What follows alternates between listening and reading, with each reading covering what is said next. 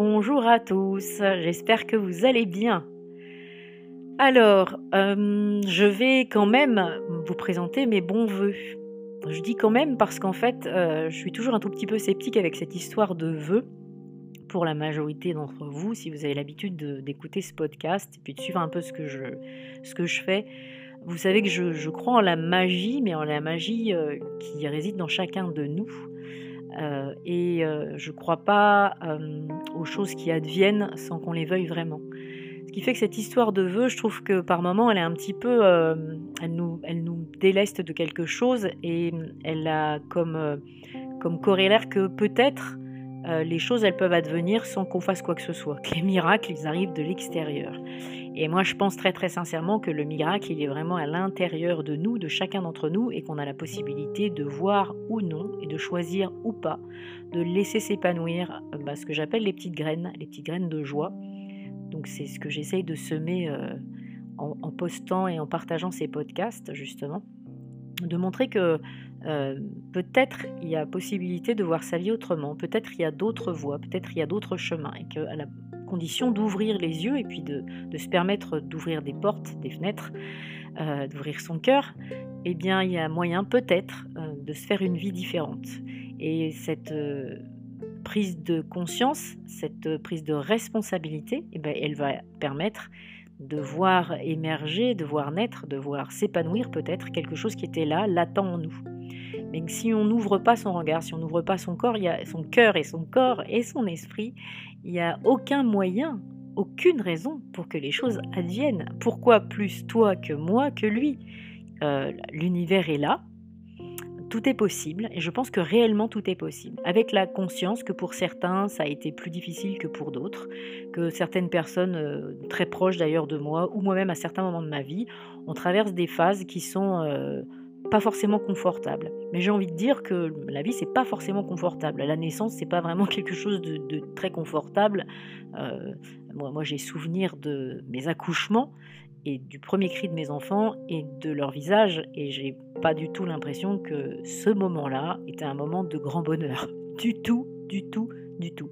Et je me dis que finalement, bah, c'est le, c'est euh, ce qui se passe tout au long de la vie. C'est-à-dire qu'on est toujours dans des zones d'inconfort et que euh, c'est finalement ça, euh, sans que ça nous fasse grandir. Hein. Je ne dis pas qu'il faut souffrir pour, pour être bien et que certainement pas, c'est certainement pas mon, mon, mode de fonctionnement, mais qu'en tout cas, ce qui nous arrive nous permet de mettre en place autre chose, de voir que peut-être on peut changer quelque chose à nos comportements, on peut ouvrir les yeux, voilà, exactement ce que, je disais un tout petit peu avant.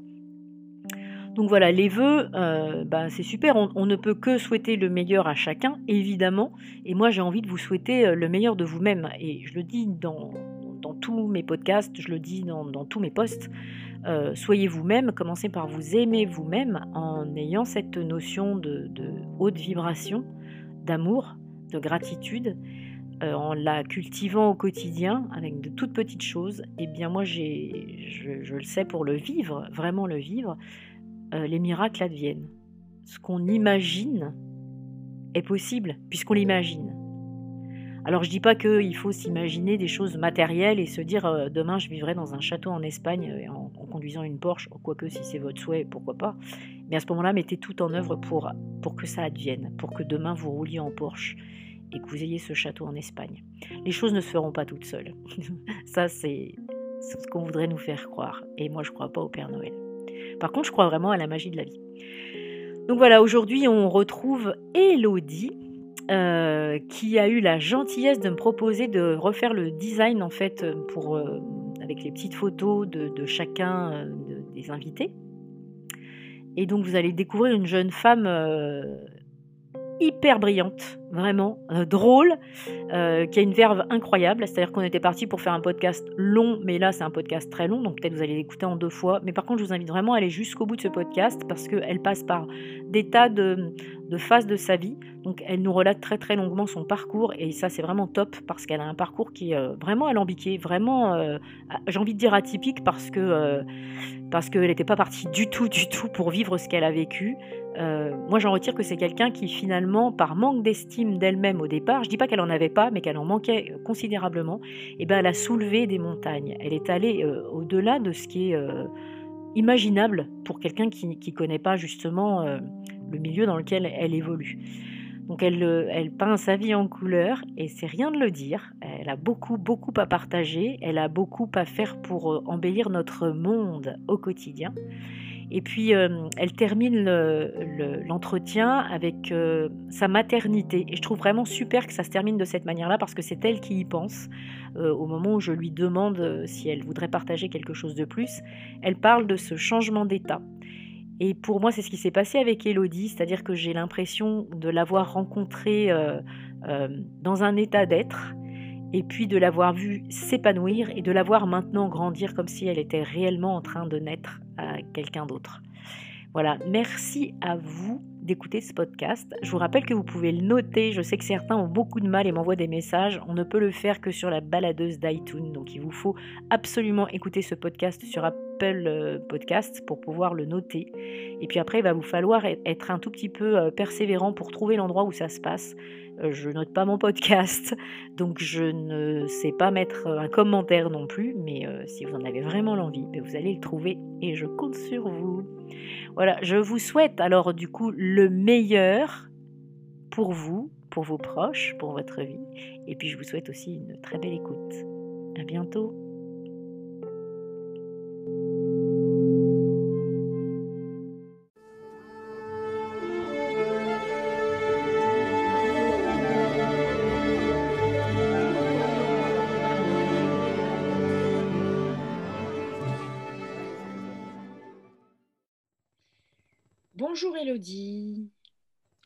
Solange.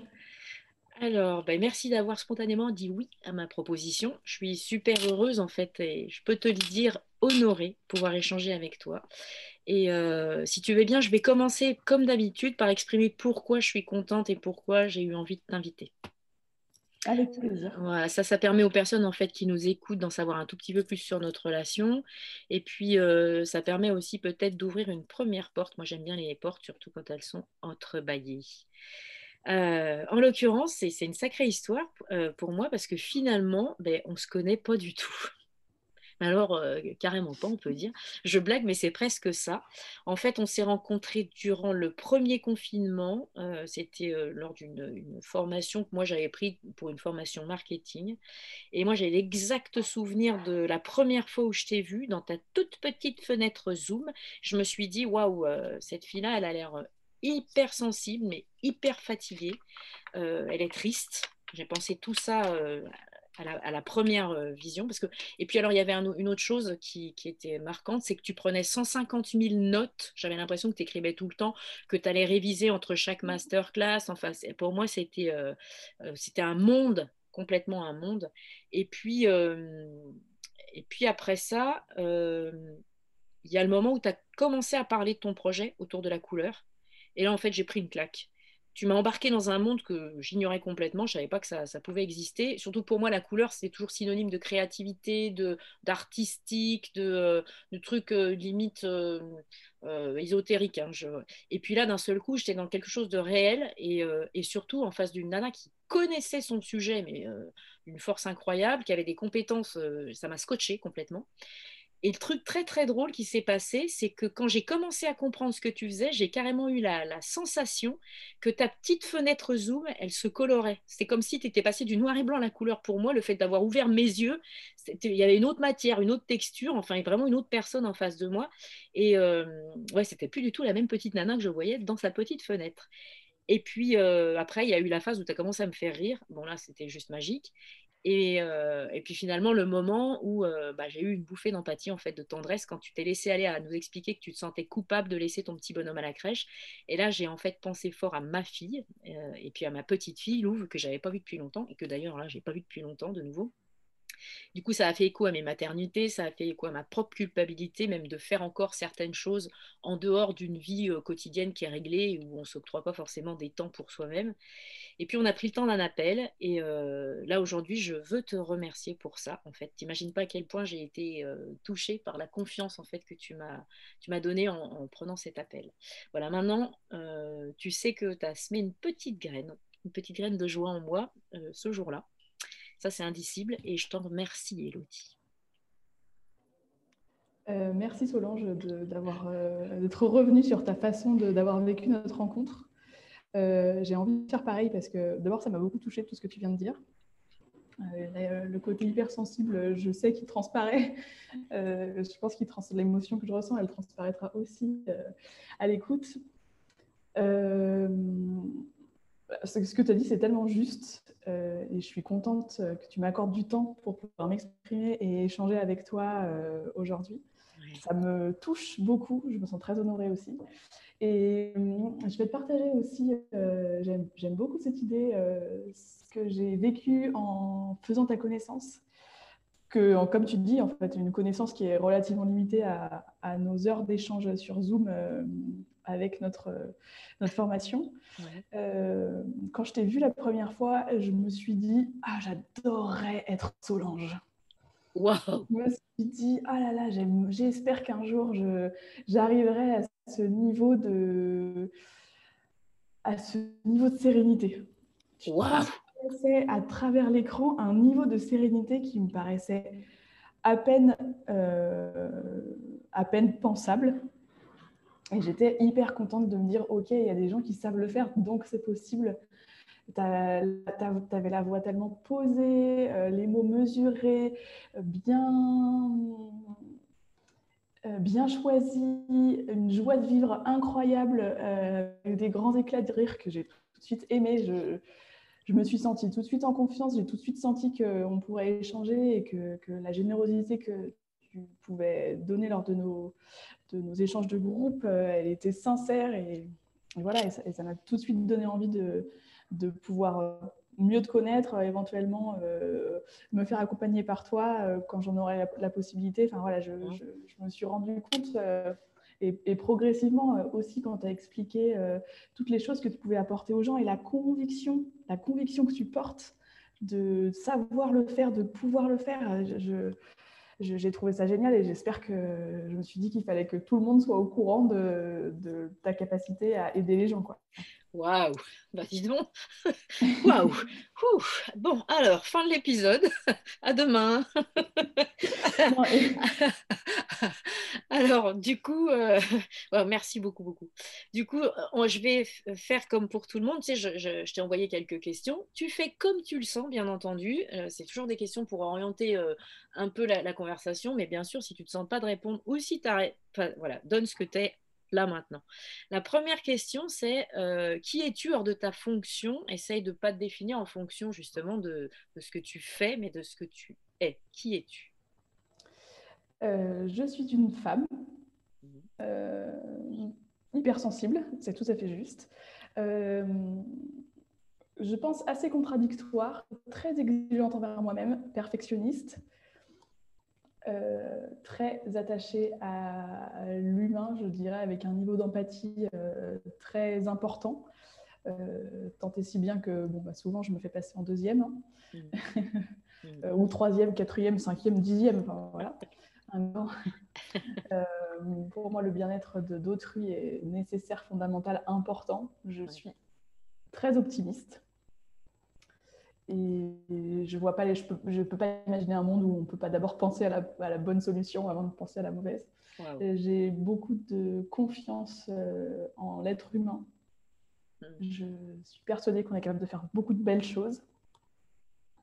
Euh, voilà. Euh, et je suis aussi maman, qui est une, un nouveau challenge pour, pour la suite de ma vie. Et je suis aussi une compagne, ce qui fait partie des, choses qui sont les plus belles que j'ai à vivre euh, au quotidien. Hmm. Super. Bon. Alors, deuxième question. Est-ce que tu cultives ta spiritualité? Est-ce que tu as une spiritualité? Et si oui, comment? Réponds comme tu le sens. Ça m'intéresse beaucoup cette question et j'ai un peu commencé à y réfléchir. En fait, euh, je me souviens quand, tu as commencé à nous parler de ce que tu voulais apporter aux gens, euh, cette notion, il y avait un, peu une, inquiétude de la mettre en avant. Et j'avoue que j'ai jamais vraiment compris cette inquiétude parce que je, pense que chacun développe sa spiritualité sans forcément poser ce, mot, là dessus. Et en fait, moi, ce mot-là, le mot de spiritualité, je crois qu'il me gêne un peu parce que je suis athée. Et cette question de spiritualité, pour moi, euh, elle est très reliée au sacré du point de vue religieux. Mhm. Il y a un truc comme ça, un peu, un peu euh, paradoxal, euh, qui fait que je ne me sens pas trop concernée par cette notion de spiritualité, même si j'essaie d'engager de, plus en plus et je suis contente de réussir à le faire de mieux en mieux des évolutions dans mon état d'esprit, dans mon état d'aborder, d'aborder les choses. Je pratique la cohérence cardiaque. J'ai l'impression de cultiver une sorte de spiritualité, du mindset en quelque sorte, de l'état d'esprit dans lequel je me trouve et, avec lequel j'aborde les, événements de la vie. Hmm. Mais je pas le sentiment de la cultiver euh, par des lectures, euh, par un enrichissement documentaire. J'ai l'impression de pas consciemment la cultiver, hmm. pas directement. Alors, vraiment, encore une fois, bah, je te remercie parce que là, tu, viens de poser des mots. Il y a beaucoup de. Je pose toujours cette question et donc j'ai vraiment tous les types de réponses et énormément de réponses qui concernent la religion.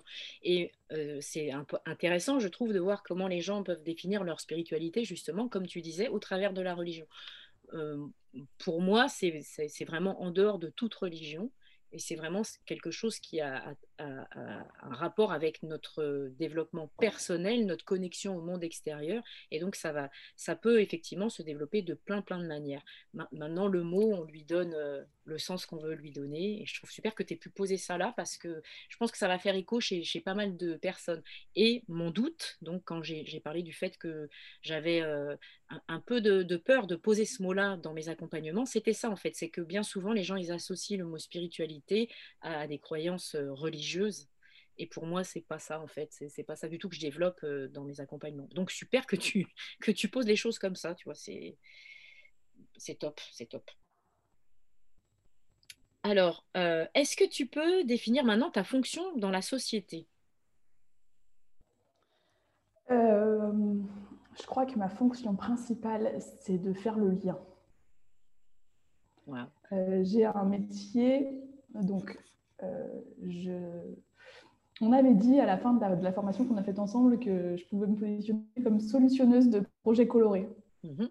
Et en fait, c'est euh, même si c'est pas une, un code, euh, du, une dénomination du code du travail, euh, quelque chose de très précis, en fait, c'est assez vrai. C'est-à-dire que j'ai envie d'apporter les bonnes couleurs aux bons endroits pour les bonnes personnes, pour aider le plus grand nombre de personnes à, voir un obstacle être visible, enfin lié aussi à la perception et à, l'environnement. Mais, mon métier, c'est aussi beaucoup de faire le lien enfin, et en tout cas ma fonction et, comment je, je, me vois dans la société, de faire le lien entre euh, euh, deux corps de métier qui ne communiquent pas, entre les gens qui travaillent dans l'usine et les gens qui travaillent dans les bureaux, entre l'usager qui est face à une problématique et la collectivité qui qui sait pas trop, qui connaît pas trop ces problématiques. Enfin, je, Et puis aussi beaucoup le lien entre les gens. je trouve ça fascinant de se dire ah, attends parce que si je connecte un tel avec un tel euh, là il y a un bon point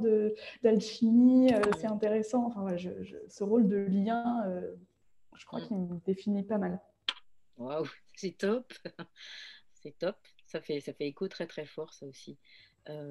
Alors du coup est-ce que tu peux nous, bah, nous parler plus en détail de ta mission? Oui avec plaisir Euh, j'aimerais pouvoir la pitcher euh, en bonne euh, entrepreneur. ce que je ne sais pas encore très bien faire, mais ma mission, c'est d'accompagner le plus de gens possible dans la mise en œuvre de la couleur dans leur projet. Mm-hmm. Mon expertise, elle n'est pas tellement orientée vers les particuliers, quoique ça, pourrait, ça pourrait arriver, mais plus envers les professionnels à la fois les collectivités parce que j'ai très envie de travailler dans l'espace, enfin je me sens tout à fait dans ma mission quand je, me, quand je travaille dans l'espace public et quand je travaille pour le plus grand nombre. Mhm. je n'ai pas ce rapport élitiste au monde de l'architecture, de la création, du design. C'est n'est pas ma façon de la vivre, en tout cas. Mm-hmm. J'ai perdu le fil. ça m'arrive tout le temps. en général, je parle vite pour éviter de, de perdre moi-même le fil de, ce que je raconte. Là, je prends mon temps, du coup, je. tu, parlais de ta mission, tu parlais de. Ah On recentre. Alors, tu parlais aussi, tu parlais du fait que euh, tu voulais pas avoir cette vision élitiste, en fait, de, t'adresser uniquement à certains corps de métier ou en tout cas. Euh, euh, tu, parlais tu parlais de ça. Mais si tu as perdu le fil, je vais te donner une autre question qui va peut-être te permettre. Euh, du coup, est-ce que tu peux me dire euh, simplement euh, ce que ça représente la couleur dans ta vie? Mmh, La couleur dans ma vie, ce que ça représente dans ma vie, ça. C'est une bonne question. Pas facile. Ça mmh. représente la bah, d'abord, ça représente mon quotidien. Oui. C'est une notion de laquelle je suis incapable de me détacher. Oui. Euh, je l'aperçois en tout, partout et tout le temps. Mm. Euh, je crois que c'est une habitude dans le quotidien et ça représente. Euh, en fait, ça représente l'attention portée à l'autre. Ouais. C'est-à-dire que je trouve qu'une couleur bien choisie, bien positionnée au bon endroit, qui remplit bien sa fonction, qui est juste, c'est l'attention qu'on porte aux gens qui vont l'apercevoir. Yes. Je vois très bien ce, dont tu parles. Du coup, tu peux parler, tu en parles que ce soit dans le paysage urbain, euh, dans le mobilier euh, même euh, intérieur ou dans, tout ça. Mais ça peut être aussi au niveau vestimentaire, ça peut être à tous les niveaux. Exactement. Et, ce que je voulais dire justement tout à l'heure, ça y est, ouais, super. j'ai retrouvé le fil, c'est que, c'est que j'ai envie d'accompagner les collectivités et des gens qui s'adressent à l'espace public, mais j'ai aussi je l'ai déjà fait et j'ai l'ambition de, continuer de le faire, d'accompagner les PME, les groupes, enfin les entreprises euh, qui font de la fabrication industrielle en France, euh, qui ont besoin en fait, qui n'ont pas forcément la, qui ont un savoir-faire, mhm. et qui n'ont pas forcément la vision de, de ce que travailler leur identité à travers la couleur peut leur apporter. Et ça, pour moi, c'est fondamental parce que, parce que ça va leur permettre de survivre mhm. d'abord, et puis ça permet de maintenir euh, la création, la fabrication, la production en France qui en ce moment, est beaucoup dans le discours ambiant, donc elle a l'air un peu banale, mais euh, mm. qui pour moi est fondamentale. Oui, oui. je vois très bien. Euh, là, tu, tu, dis que tu es ta mission et, et, qu'il y a des choses que tu veux refaire et, et toujours, euh, qui sont toujours sur le gaz, j'ai envie de dire. Comment t'en es arrivé là? Est-ce que tu peux parler de ton parcours du coup? Avec plaisir. mais ça, ça, peut être un petit peu long. oui, mais c'est pas grave, on est là pour ça. Euh, alors d'abord, je suis née et j'ai grandi dans la région nantaise, à la campagne, euh, mhm. dans une euh, commune de 1500 habitants à l'époque. si je parle ça, c'est que ça fait beaucoup sens dans mon récit et dans mon, dans mon expérience jusqu'à maintenant. je, je me suis lancée dans les études, dans les études d'art appliqué par, une, par conviction quand même, mmh. euh, au regard de, des enseignements qu'on a pu avoir au collège, je me disais, bon, bah, en fait, euh, les matières qui m'intéressent euh, le plus, parce que très honnêtement, à 15 ans, on n'a aucune idée de la vie professionnelle qu'on va pouvoir avoir. Mmh. on ne comprend pas le métier de la vie, enfin, la vie professionnelle. Bien sûr. Bien sûr. Donc je me disais, bon, alors les matières que, qui me plaisent sont l'histoire géo et l'art plastique. Mhm. Et en fait, j'ai eu la chance d'être accompagnée par un homme incroyable qui était mon professeur d'art plastique à l'époque, euh, avec lequel je suis d'ailleurs toujours en contact, qui euh, a un peu outrepassé les conseillères d'orientation qui s'y connaissent toujours, enfin en général pas beaucoup dans, dans, les filières un peu spécifiques et qui m'a dit euh, en effet, tu as une appétence, tu as une compétence pour suivre une filière plutôt artistique, mais, mais par contre, je te déconseille d'aller dans l'art plastique au regard de qui tu es. Hein, je n'ai mmh, mmh. pas du par rapport à une filière plutôt que l'autre, mais je t'encourage à aller dans l'art appliqué. Et je pense, enfin, et c'était le meilleur conseil qu'on ait pu me donner euh, dans mon parcours scolaire. C'est-à-dire que, euh, juste pour que les gens comprennent, il y a un peu de façons d'étudier, il y en a plein des façons d'étudier l'art, mmh. mais en tout cas dans les filières qui sont un peu classique. On peut, on peut faire des options art plastique. alors, c'était à l'époque en suivant une filière L. Oui. Du coup, il faut choisir le, plutôt l'orientation littéraire ou bien suivre une formation plutôt sciences et techniques euh, et avec une option art appliqué. La différence entre l'art plastique et l'art appliqué, c'est que l'art plastique, ça ouvre euh, au métier des arts plastiques, la peinture, la sculpture, euh, le dessin, ce genre de, mmh. métier. Et les arts appliqués, ça ouvre à tous les arts appliqués à l'industrie, dans la définition mmh. De départ. Donc, le design graphique, le design de mode, le style, le design produit, le, le design d'espace, l'architecture intérieure. Voilà. Et en fait, c'était un bon conseil parce que j'avais peu d'intérêt pour le, pour le caractère littéraire de la suite de mes études, et par contre, euh, un grand intérêt quant à la, au, côté scientifique mm-hmm. de la chose. Donc voilà, donc j'ai commencé mes études après post, enfin mon bac euh, déjà très spécialisé euh, dans les arts appliqués. J'ai su assez vite que j'avais envie, parmi les choix qui nous étaient proposés ensuite, de m'orienter vers le design plutôt produit, parce que c'est une échelle avec laquelle j'étais à l'aise, parce que je voyais vraiment à travers ça le potentiel pour aider les gens, euh, mhm. améliorer leur quotidien. Alors, il euh, faut se resituer un peu en arrière. On était quand même dans une démarche de production de produits permanente. Euh, aujourd'hui, je n'aurais sûrement pas fait le même choix avec ce qui, se, ce, qui se, passe mhm. Dans, le, dans le monde, mhm. dans le monde de la production. voilà, mais en tout cas, c'était c'était une envie d'accompagner le plus possible à travers des objets bien pensés et bien conçus. Euh, à cette époque, j'avais très, très, très, très peu confiance en moi. Mmh. J'avais une, j'avais l'impression d'être timide. Mmh. D'ailleurs, il y a une de mes professeurs euh, en terminale qui m'a dit Mais Elodie, arrêtez de penser que vous êtes timide. Ce qui a été aussi un très bon, ah oui. un très bon conseil. Euh, et puis, pour la première fois de ma vie, en fait, j'étais à l'internat pendant trois ans avec euh, un, très, un tout petit nombre d'élèves à l'internat. Euh, et du coup, j'ai créé des liens très forts avec des gens et j'ai pu m'exprimer sur des. Sur des j'ai pu un peu extérioriser euh, des blessures personnelles qui m'étaient arrivées mmh. Avec ces gens-là. Et c'était un peu la première fois que il y avait un espace pour moi pour libérer la parole, mmh. partager des émotions et aussi, du coup, par le, la discussion, l'échange et le regard de l'autre, comprendre un peu mieux euh, ce que j'avais vécu et pourquoi je pourquoi j'avais des interactions, des interactions différentes euh, avec les gens. En fait, mm. j'étais, j'étais très réservée et j'avais besoin de, j'avais, j'avais un fort sentiment de, une forte peur de l'exclusion. Mm-hmm.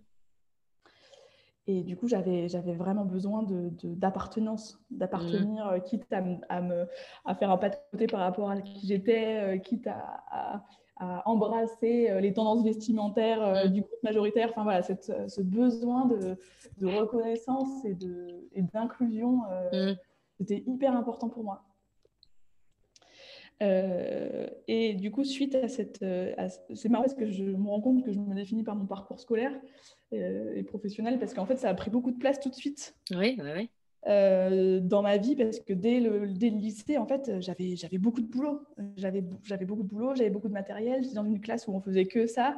je suis partie à 60 km de chez moi pour étudier, donc j'ai coupé un peu les ponts avec euh, les gens qui faisaient autre chose mmh, mmh. par la force des choses parce que, parce que pas, pas véhiculé, parce que j'habitais à la campagne, donc j'avais mmh. pas les gens dans l'immeuble d'à côté la possibilité de les rencontrer de nouveau. Donc très vite, je suis partie dans cette mais ça me caractérise assez bien. Je suis quelqu'un de passionné, donc euh, quand, mmh. je, quand, je, vais dans une branche, euh, quand je vais dans un projet, j'y vais à fond et, et, ça, et ça me va. Oui. Ça, ça euh, pendant tout ce temps.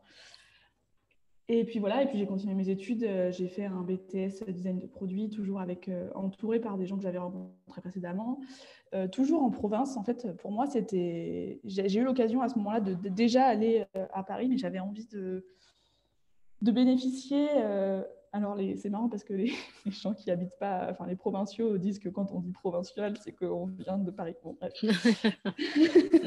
Moi, je sais plus tellement, où, plus tellement où, je, où est ma frontière, quoi. Tu vois. Et, non, en fait, ce qui est intéressant, c'est qu'à chaque fois, j'ai changé de ville. J'avais envie de. Ça, en fait, un peu malgré moi, parce que c'est comme ça dans les études, quand on veut faire des trucs très, spécifiques, il faut un peu se plier. Et en fait, ça a beaucoup nourri euh, quelque chose qui était déjà présent, mais une capacité d'adaptation. Oui de ville, de changer de classe, de changer de groupe d'amis, de, refaire, de, retisser des liens. Et en fait, ça a commencé un, petit peu à, donner euh, et à me donner confiance en moi. Et je, me, suis sortie de, cette première, euh, de, de, mon BTS après, après deux ans avec, euh, avec quelques petits succès. J'avais fait un stage dans un atelier de couleurs et c'est là où j'ai rencontré la couleur, où j'avais eu, j'ai reçu énormément d'attention, énormément de de partage, d'échange, de générosité dans, toutes les interactions que j'ai eues avec les professionnels, avec les designers qui travaillaient. Et ça, ça m'a énormément nourri. J'ai eu la chance d'avoir, de, de, rencontrer un, des, un de mes mentors de la couleur, euh, qui est Jean-Philippe Lanclos, et qui euh, exceptionnellement m'a accepté en stage. Mm-hmm. Parce qu'il ne prenait pas les gens en bac plus 2, il prenait les gens à partir de bac plus 3, 4, 5. Et je, je j'ai eu cette chance. Il, m'a fait ce cadeau euh, et c'était au bon, le, bon cadeau. C'est-à-dire mm, que mm. je me suis connectée aussi avec une façon d'exercer le design qui était un peu différente de, l'approche que j'avais à l'école et qui, en fait, fondamentalement, m'intéressait de pouvoir euh, aborder l'enveloppe des choses. Euh. il y avait ce lien émotionnel, mais c'est pas vraiment comme ça que je, je l'ai travaillé. C'est en fait, ça me plaît de me dire les gens sont contents d'acheter ce produit parce qu'ils le trouvent beau. Ouais. Tu vois ça ne veut pas dire qu'il faut acheter que des choses parce qu'on les trouve jolies ou euh, elles peuvent être que jolies. Pour moi, si c'est joli mais que euh, ça marche mal, ça marche. Enfin, c'est pas la bonne adéquation. C'est-à-dire que je, suis contente si j'habille des produits qui sont utiles, qui marchent bien, qui sont bien pensés, euh, plus que n'importe quel gadget. En fait. Mm. il faut que c'est un peu de sens pour moi. Mm. Le, ce pourquoi on crée de nouvelles choses. Mm. C'est où j'en suis rendu maintenant. Euh, donc, là, j'étais encore en Vendée et, euh, et c'était cette expérience de BTS, design de, enfin, assistant en création industrielle, qui s'appelait à l'époque, était hyper bien, hyper riche, euh, parce qu'on était dans un, dans un berceau de, de PME industrielle et qu'on avait la possibilité d'aller, d'aller les rencontrer, de faire des visites d'usines, de leur faire faire nos protos et donc de se confronter à la réalité de ceux qui produisent. Quoi. Mmh. Pour moi, c'était hyper important. Eh Vraiment hyper important. Après, j'ai fait le lien euh, avec ce pourquoi ça, avait l'air si important. Euh, c'est que mon grand-père était charpentier, mon père est menuisier, béni, sculpteur. Il y a une relation avec le fer qui est, qui est fondamentale. Mes mm. grands-parents euh, étaient agriculteurs, ils ont vécu en autonomie alimentaire quasi toute leur vie. Enfin voilà, ils, ont, mm. Ce dont ils avaient besoin. Quoi. Donc, mm. Donc cette, cette, connexion avec la production, euh, avec les, les, exigences techniques, euh, les exigences d'organisation, pour moi, c'était euh, passionnant. J'étais mm. contente d'avoir fait le choix de ne pas aller à Paris et d'être restée dans cette école, évidemment moins réputée, mais qui m'ont apporté énormément de choses.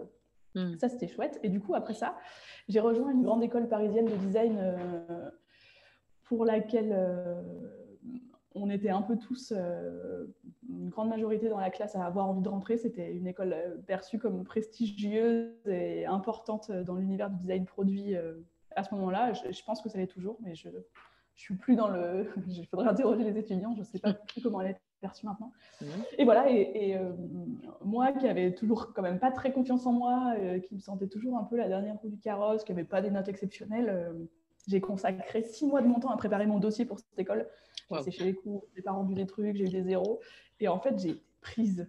Et c'était comme. Euh, enfin, je pense que c'était une des premières fois où j'ai pris le risque et la responsabilité de me dire ce que j'ai envie, c'est ça. Il y a le cadre de l'école, mais en fait, là, juste, je vais sortir du cadre. Je Je vais pas dormir la nuit. Je, je, vais donner mon énergie pour faire un truc dont, en fait, je connais absolument pas les règles. Ouais. Je ne sais absolument pas ce qu'on attend de moi. Personne dans mon entourage n'est capable de me dire ce qu'il faut vraiment faire. Donc, je vais le faire comme je le sens. Euh, et puis, on verra bien. Et, c'était hyper naïf. Avec du recul, euh, il y avait des choses vraiment qui étaient mal structurées, où j'ai mis ma priorité au mauvais endroit. Euh, aujourd'hui, je sais hyper bien analyser ces moments où on procrastine à faire des petites choses. Mmh. parce qu'en fait, on a peur d'aller vers autre chose. Bah, ça, c'était à cette époque, c'était presque il y a 10 ans en arrière, même plus que ça, c'était hyper exacerbé, mais j'en avais pas conscience. Donc, je, me suis perdue dans des détails euh, inutiles. Euh, voilà, mais ce dossier, pour moi, il représente beaucoup, mais, mais si je le voyais aujourd'hui, j'en aurais, aurais super honte. Ah, mais ce, qui est, ce qui est génial, c'est que tu décris un truc encore marrant. Tu étais un petit caméléon, tu essayais de te fondre après avoir ressenti cette exclusion personnelle. ou Tu essayais de te fondre dans, dans le move, et puis à un moment donné, euh, tu sors de ta chrysalide quoi, et tu fais un truc. Mais oui, ça ressemble à rien d'autre qu'à toi. quoi. Et c'est juste, juste génial. quoi. C'est. Euh, c'est extra, quoi. Tu t'es donné les moyens, du coup. Alors, vas-y, raconte, raconte.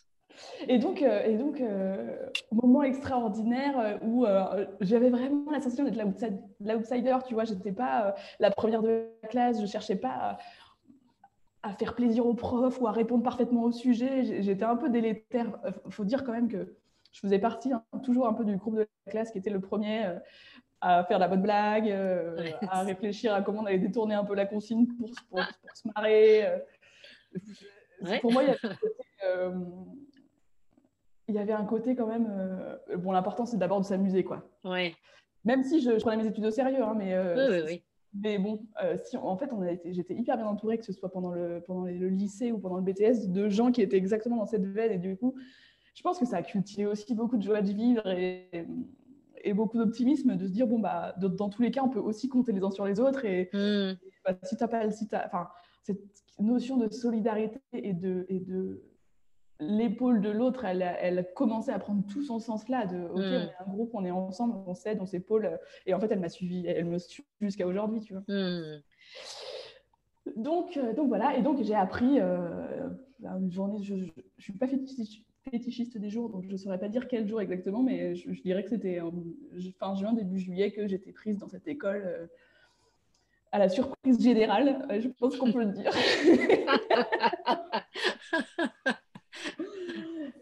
Euh, c'était, enfin, j'étais juste ultra contente, hyper fière, voilà, reboostée. Et puis, et puis en fait, à ce moment-là, j'avais envie d'aller à Paris. Je trouvais ça chouette. De... Aussi, j'avais l'impression d'avoir un peu euh, changer d'échelle progressivement et je me sentais plus prête que deux ans auparavant d'aller à Paris. Avec tout ce que... Mais en fait, en fait, euh, ce qu'il faut avoir en tête aussi, c'est que, bon, d'abord, je suis un peu une fonceuse, mais pas une kamikaze. Euh, et aussi, je suis une aventurière. Donc, alors, pas une aventurière qui monte les sommets de l'Himalaya, mais, mais je je vois jamais les problèmes de, la nouveauté, de ce que, des situations dans lesquelles je, je me mets, en fait. Hmm. Donc, euh, pour moi, partir, aller à Paris, c'était juste trop cool, quoi. c'est aussi l'insouciance, je pense, de, de cette époque de la vie euh, à 18 ans euh, où, genre tout semble possible. Et, j'y repense souvent. Je me dis, ah, c'est marrant, quand, entre 20 et 25 ans, j'avais vachement plus confiance de mes capacités à faire les choses. Tout me semblait tellement plus possible que mmh. 10 ans plus tard. C'est mmh. c'est assez marrant. Et donc, je suis partie à Paris pour faire cette école qui était une école en 4 ou 5 ans hyper particulière. C'est une, école qui forme euh, des profils qui sont pour la plupart atypiques. Mhm. Euh, c'est là que j'ai rencontré Cannes, qui a fait la même école. Mhm. Euh, qui forme des gens à la création industrielle, mais sans vraiment critères de, de, enfin de, de diplôme. Quoi. les sélections, pour, donc c'est ouvert à tous, toutes les, tous les types de filières. Et ça, mhm. c'est d'une richesse incroyable. J'étais tellement contente euh, de me dire que j'allais pouvoir rencontrer des gens qui ont fait des trucs qui n'ont rien à voir. Euh, c'est ouvert à, tous les, à, toutes les personnes qui ont le bac. Et après, et même des gens qui ont bossé, qui veulent reprendre des études, etc. Et ensuite, après, dans les, pendant l'école, ça marche par, euh, par semestre. Donc, tous les six mois, on choisit un atelier de projet. Donc, c'est un gros projet de design qui va prendre près 50% du temps. Et après, on choisit je sais plus, cinq ou six cours, quelque chose comme ça. Et en fait, dans, que ce soit dans les projets ou dans les cours, on est tous mélangés. D'accord. Euh, sur les cinq années. Alors évidemment, il y a des cours qui se prennent plutôt au début du cursus, donc qui sont plutôt euh, des gens qui sont... Je suis désolée, je vais fermer mon mail parce que j'ai l'impression que ça fait du bruit. Je sais pas si ça s'entend. Euh, des gens qui sont, qui sont plutôt en début de cursus, mais voilà, on est, on est mélangés et, et le, la pédagogie de cette école, c'est aussi d'apprendre des intervenants qui viennent, Mmh. et d'apprendre des autres, en fait. Oui, oui, oui. Les gens qui sont là, qui sont plus âgés, enfin pas forcément plus âgés d'ailleurs, qui sont plus avancés dans le cursus mmh. ou qui ont fait un autre cursus à côté parce qu'ils étaient d'ailleurs de pierre, euh, parce qu'ils ils étaient garagistes et que du coup, mmh. bah, ils ont une autre approche des choses. Et, euh, juste, c'était assez chouette. Et dans l'école, il y avait aussi des ateliers pour fabriquer les choses. En fait, on, une des particularités de cette école à cette époque, c'est qu'on pouvait fabriquer beaucoup de choses. Il y avait un atelier bois avec des machines semi-pro, un atelier métal avec des machines semi-pro. Mmh. Et voilà, c'était assez chouette. Après, j'ai passé ces cinq ans euh, vachement tiraillés entre, avec, entre une forme de, d'immaturité. En fait, j'avais pas 18 ans, j'avais 20 ans. Une forme d'immaturité euh, qui était par moments un peu incompatible avec cette école très libre. Euh, et en même temps, j'adorais pouvoir sortir du cadre et pas avoir de cadre. Ça, c'était mm. aussi, ça, c'était aussi euh, intéressant. Et un, un, manque de confiance qui faisait que les échéances, euh, je, je, je montais en stress, en fait. Oui. J'abattais vachement de boulot, pas forcément au bon endroit. Mm. manque de regard, de recul stratégique, tu vois, sur OK, quelles mm. sont mes priorités. Genre, je, faisais pour faire, pour me rassurer de faire. je pense que c'est pas mal lié à mon design humain de, ah oui générateur manifesteur. Donc je faisais pour me dire je fais, je fais, je fais, mais en fait pas forcément les bonnes choses. Donc je m'épuisais, mais j'ai dépensé une énergie de dingue. Voilà, j'étais, j'avais envie de faire bien, mais juste j'avais pas les clés pour faire bien quoi. Eh Donc voilà, je faisais, je faisais, je faisais. Je me suis tapé des nuits, pas possible. On pouvait dormir à l'école. L'école, elle était ouverte 7 jours sur 7, 24 ah. sur 24. Donc on pouvait dormir à l'école. J'ai j'ai l'impression que pendant cinq ans, j'avais je, très peu de. Enfin, en fait, je faisais peu de choses à part l'école. Et, oui, oui parce que ça me passionnait, parce que j'avais envie de faire des choses, parce que j'ai, je pense que j'ai cette façon de, cette créativité d'avoir envie de toucher à tout tout le temps. Mmh. Et c'est bien, mais c'est un petit peu fatigant. c'est fatigant, mais en même temps, voilà, là, franchement, ce que tu décris, c'est euh, un système éducatif qui est juste génial. Quoi. L'école, c'est l'école de la vie. Et donc, être immergé comme ça pendant cinq ans, c'est hyper formateur à tous les niveaux, au niveau du lien euh, avec les, tout le monde, avec les gens qui t'entourent, et puis, et puis de, de, pouvoir toucher à tout. Mais attends, il n'y a, a, rien de plus formateur que ça. Je trouve que c'est juste une expérience de vie géniale. Fantastique. Ouais, c'était génial. Ah et puis, on était beaucoup à investir à l'école. Enfin, en fait, les on était à Paris, on était jeunes, on était étudiants, on avait des tout petits studios, donc l'école c'était notre maison. Quoi. Il y avait eh des euh, sur les espaces de, dans les espaces de travail, il y avait des canapes, il y avait, euh, on avait accès à des douches. Enfin, tu vois, on, pouvait, mm. on pouvait, vivre en autonomie dans l'école si, mm. si, on avait envie. C'était quand même pas ce que c'était souhaité, mais, mais, voilà. Et puis euh, à côté de ça, bon bah j'étais J'étais une, euh, une, étudiante euh, de famille modeste euh, à Paris. Mm. Même si l'école était publique, il fallait bien que je puisse réussir à me loger, etc. Donc j'ai toujours bossé à côté. Mm-hmm. j'avais commencé avant. Hein. Je, déjà quand j'étais. Dès que j'ai pu, en fait, à, l'époque, on pouvait commencer à bosser à 16 ans. J'ai travaillé dans la restauration pour, bah, pour financer mes études, en fait. Mm-hmm. voilà, comme beaucoup de gens. Et voilà, j'ai commencé à parfaire les ménages dans les, à, l'époque, hein, quand j'étais au lycée, dans les, dans les restaurants, mhm. euh, avec les horaires des cuisiniers, où je commençais à 6h30 du matin. Euh, enfin, voilà, pendant tout l'été, euh, j'ai fait de la saisie informatique, j'ai fait de la, du gardiennage d'exposition. Enfin, voilà, j'ai fait des petits jobs. Et en fait, je me sentais. Ça m'a toujours beaucoup nourri parce que d'abord, ça a nourri un profond respect que j'ai pour les gens qui font des professions qui sont mhm. souvent invisibles et tellement difficiles. Mhm. Euh, ensuite, ça m'a donné un, je pense, un sens du travail euh, qui, est, qui, correspond à ma personnalité. Mmh. Et, euh, et puis aussi, en fait, l'envie de réussir à l'école. Dire, OK, j'ai le choix, je, suis un peu, je suis un peu maître de mon destin, j'ai le choix d'étudier ou de me dire que bah, peut-être que finalement, ma, demain, j'exercerai je, ce, dans, dans ces conditions-là parce mm, que je ne me serais pas donné les moyens d'étudier plus. Alors, ça ne veut pas dire qu'il faut étudier pour, euh, pour avoir le métier qu'on veut, pas forcément. Ça ne veut pas dire qu'il mm, n'y a pas de jugement dans ce que je dis. Euh, je comprends. Juste que moi, ce n'était pas mon envie de. Enfin, j'avais envie de me donner le choix, en fait. Mm, et je, je j'interviens parce que je te remercie de dire ça aussi. je trouve qu'on est dans un. C'était il n'y a pas longtemps en fait. Ce que tu nous racontes, c'était il n'y a vraiment pas longtemps.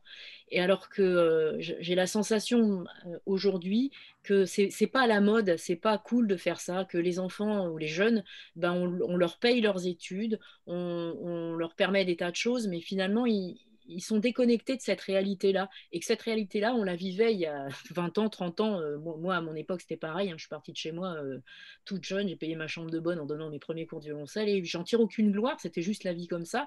Et j'ai la sensation que c'est plus du tout ça qui se passe et que les, gens qui, se payent leurs études sont de plus en plus rares. Et que du coup les, parents qui euh, n'ont pas les moyens de payer des études à leurs euh, enfants se culpabilisent de ça. Alors que c'est totalement ok de se dire tu as envie de faire quelque chose tu vas t'en donner les moyens et tu vas tellement connaître la valeur de, de ce que tu t'accordes.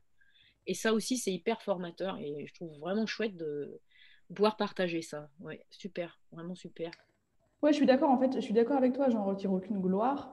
Juste, ça m'a donné une connaissance différente. Euh, et encore une fois, vraiment un respect aussi d'avoir de, balayé, nettoyé les toilettes d'un restaurant. Euh, eh ben, en fait, euh, du coup, tu, forcément, tu, prêtes de l'attention aussi aux gens qui aujourd'hui le font, sans, sans, vouloir leur dire Ah ouais, moi aussi je l'ai fait. C'est pas ça la question. Non, non, mais non. C'est juste, oui, en effet, de se donner les moyens voilà, encore une fois, j'ai eu de la chance, j'ai fait toutes mes études dans le, dans le public, j'ai eu des bourses, je sais que je dois à l'État beaucoup pour, euh, pour euh, le parcours que j'ai fait, mais par ailleurs, j'ai aussi bossé pour, euh, mmh. pour financer. Et puis, quand j'étais à Paris, je bossais dans un bar et en fait, bah ouais, du coup, je sortais pas avec les copains parce que je bossais le vendredi et le samedi soir jusqu'à 3h du mat'. Euh, je les voyais à l'école en fait, euh, mm. mais euh, j'étais contente. C'était un univers qui me plaisait. J'aimais bien être au service des gens, j'aimais bien le contact, j'aimais bien la connexion. C'était ma petite fenêtre, ma petite bouffée d'oxygène, sortir du monde du design et de retourner un peu dans la vraie vie en quelque sorte. Il y a d'autres. voilà, ça c'était chouette. Et puis aussi, je me suis j'ai eu la chance de faire des, stages. En fait, j'avais envie, quand j'étais dans l'école, je me dit, bon, alors je sais que je vais être designer couleur et matière, c'est là où je vais aller. Euh, l'école ne euh, reconnaissait pas vraiment cet aspect du design et continue à pas tellement le reconnaître. Hmm. Euh, pour plein de raisons, je pense que je ne vais pas rentrer dans le détail, mais voilà. Et du coup, moi, je me suis dit, bon, bah, j'ai envie de connaître un peu tous les métiers qui sont connectés au design, c'est-à-dire, je vais comprendre d'où vient le, le brief marketing qu'on peut recevoir et comment ça se construit. Donc, j'ai fait un stage dans un service marketing. Euh, je me suis dit, ah, tiens, toute la question des tendances qui est très liée à cette histoire de la couleur, euh, comment ça se passe? Et du coup, j'ai fait un stage dans un bureau de tendance, ce qui a été très extrêmement mal vu à l'école parce que la tendance, c'est la mode, euh, c'est l'éphémère. Nous, on vous apprend à créer des concepts qui sont plus poussés, qui sont légitimes. Là, c'est que du commercial, c'est que. Enfin bon. Mmh. il y avait c'était assez mal vu, mais pour moi, c'était hyper formateur. J'avais l'impression de rajouter un peu une corde à mon arc, de mhm. de, l'univers dans, lequel j'allais graviter. Euh, après, j'ai euh, travaillé pendant, donc à la fin de cette école, pendant un an, on écrit un mémoire et on, on, réalise un projet de diplôme. Mhm. Et pendant que écrit mon mémoire, je travaillais euh, à mi-temps dans, dans un atelier de maquettiste. Ouais. Euh, les gens qui font des maquettes euh, pour l'architecture. Mmh. Euh, ça se fait de moins en moins parce que la 3D a beaucoup pris le relais, mais pour l'architecture et, pour les transports notamment, donc des, avions, j'ai participé à la fabrication d'avions échelle miniature qui font 2 mètres de long. Mmh. j'ai appris à peindre au pistolet, ce qui était pour moi génial. Genre, j'avais l'impression que j'allais pouvoir appliquer la couleur moi-même, quoi. En fait, j'applique la couleur moi-même et c'est trop bien. C'était une satisfaction incroyable de pouvoir aller jusqu'au bout du, bout du truc, quoi de savoir peindre et de, savoir bien peindre, ça c'était cool. Et puis voilà, en fait, j'apprenais aussi euh, ce que recevaient les, maquettistes, des designers et des architectes comme, comme consigne, et ce que ça générait aussi comme contrainte pour eux. Oui. Tu vois et je pense qu'au fond, au fond, cette envie de comprendre les métiers connexes, c'était aussi lié à la peur de, pas, à la peur de déranger. C'est-à-dire que, OK, je veux exercer mon métier, mais je veux essayer de ne pas euh, m'imposer et de ne pas bousculer euh, les gens qui, sont, qui seront mes fournisseurs ou mes collaborateurs euh, juste parce que c'est moi le client et que c'est moi qui décide, tu vois. Mmh. Je pense que cette, cette peur de, enfin cette envie de ne pas déranger, elle a aussi nourri cette, ce besoin de compréhension de, ok, bon, alors je vais comprendre vos contraintes, comme ça je vais essayer de le mieux possible me glisser dans vos contraintes mmh. et de moins m'adapter. Mmh. Et du coup, coup, pendant mon parcours, j'ai eu un peu ces expériences pour, pour, nourrir tout ça. Je suis arrivée jusqu'à la fin, donc j'ai écrit mon mémoire un peu dans la, complexité de je ne suis pas sûre, je sais pas où je veux aller, je veux tester plein de trucs, mais il faut que je formalise un objet à la fin. Voilà, je n'ai pas vraiment réussi à trouver mon chemin. Dans le projet de diplôme, j'ai hum, décidé de mener un partenariat, ce qui ne se faisait pas du tout à l'époque, avec une entreprise qui fabriquait des chaussures à partir de chaussures recyclées. Waouh alors, c'était en 2010. Donc, cette idée d'éco-conception, de, développement durable, c'était, on, en, on, en, sentait les balbutiements, mais ce mmh. c'était vraiment pas la culture dominante. Et je sais, je, je devrais même plus te raconter comment j'ai rencontré ce mec, euh, l'alchimie qui s'est faite. Mais en tout cas, j'étais tellement heureuse de me dire, OK, je vais faire un projet concret. Je vais apporter des solutions à une entreprise qui existe. Même si je, je, je, suis dans le cadre de l'école et qu'il faut que je réponde aux attentes de l'école, mais voilà. Et en fait, cette, cette entreprise, ce qu'elle fait, c'est qu'elle récupère des chaussures elle, elle euh, via le réseau euh, Emmaüs, via le relais, elle mhm. permet à des gens dont c'était le métier de jeter et de brûler des choses, de se sentir valorisés. Parce qu'en fait, les chaussures, maintenant qu'ils trient, elles vont être recyclées pour refaire quelque chose. Mhm. Donc, de participer comme ça à une économie un peu sociale et solidaire mhm. euh, en travaillant sur mon projet. Les solutions étaient un peu anecdotiques. ça fait des années que je me dis que, j'aurais dû. Enfin, que je suis un peu déçue de ce que j'ai produit à la fin, mais en fait, le cheminement, pour moi, était juste génial. Hmm. J'ai travaillé la couleur, donc j'ai écrit mon mémoire sur la couleur. J'avais envie de faire un guide de la couleur à l'usage des designers qui étaient dans l'école. Je pense que je l'ai fait. Ça répondait absolument pas aux attentes intellectuelles du jury qui, qui, était habitué à des choses de haute volée. Bon, bah, c'était ni ma personnalité, ni l'envie de ce que, enfin, ni ce que j'avais envie de faire. Hmm. Donc voilà. Et, euh, et, dans mon projet de diplôme, j'ai travaillé la couleur sur, euh, euh, par le prisme de la couleur est à la fois fonctionnelle et enfin, un, outil de la fonction et un outil d'image. Dans la chaussure, si on veut pouvoir pérenniser la chaussure, il faut pouvoir renouveler la couleur. Mmh.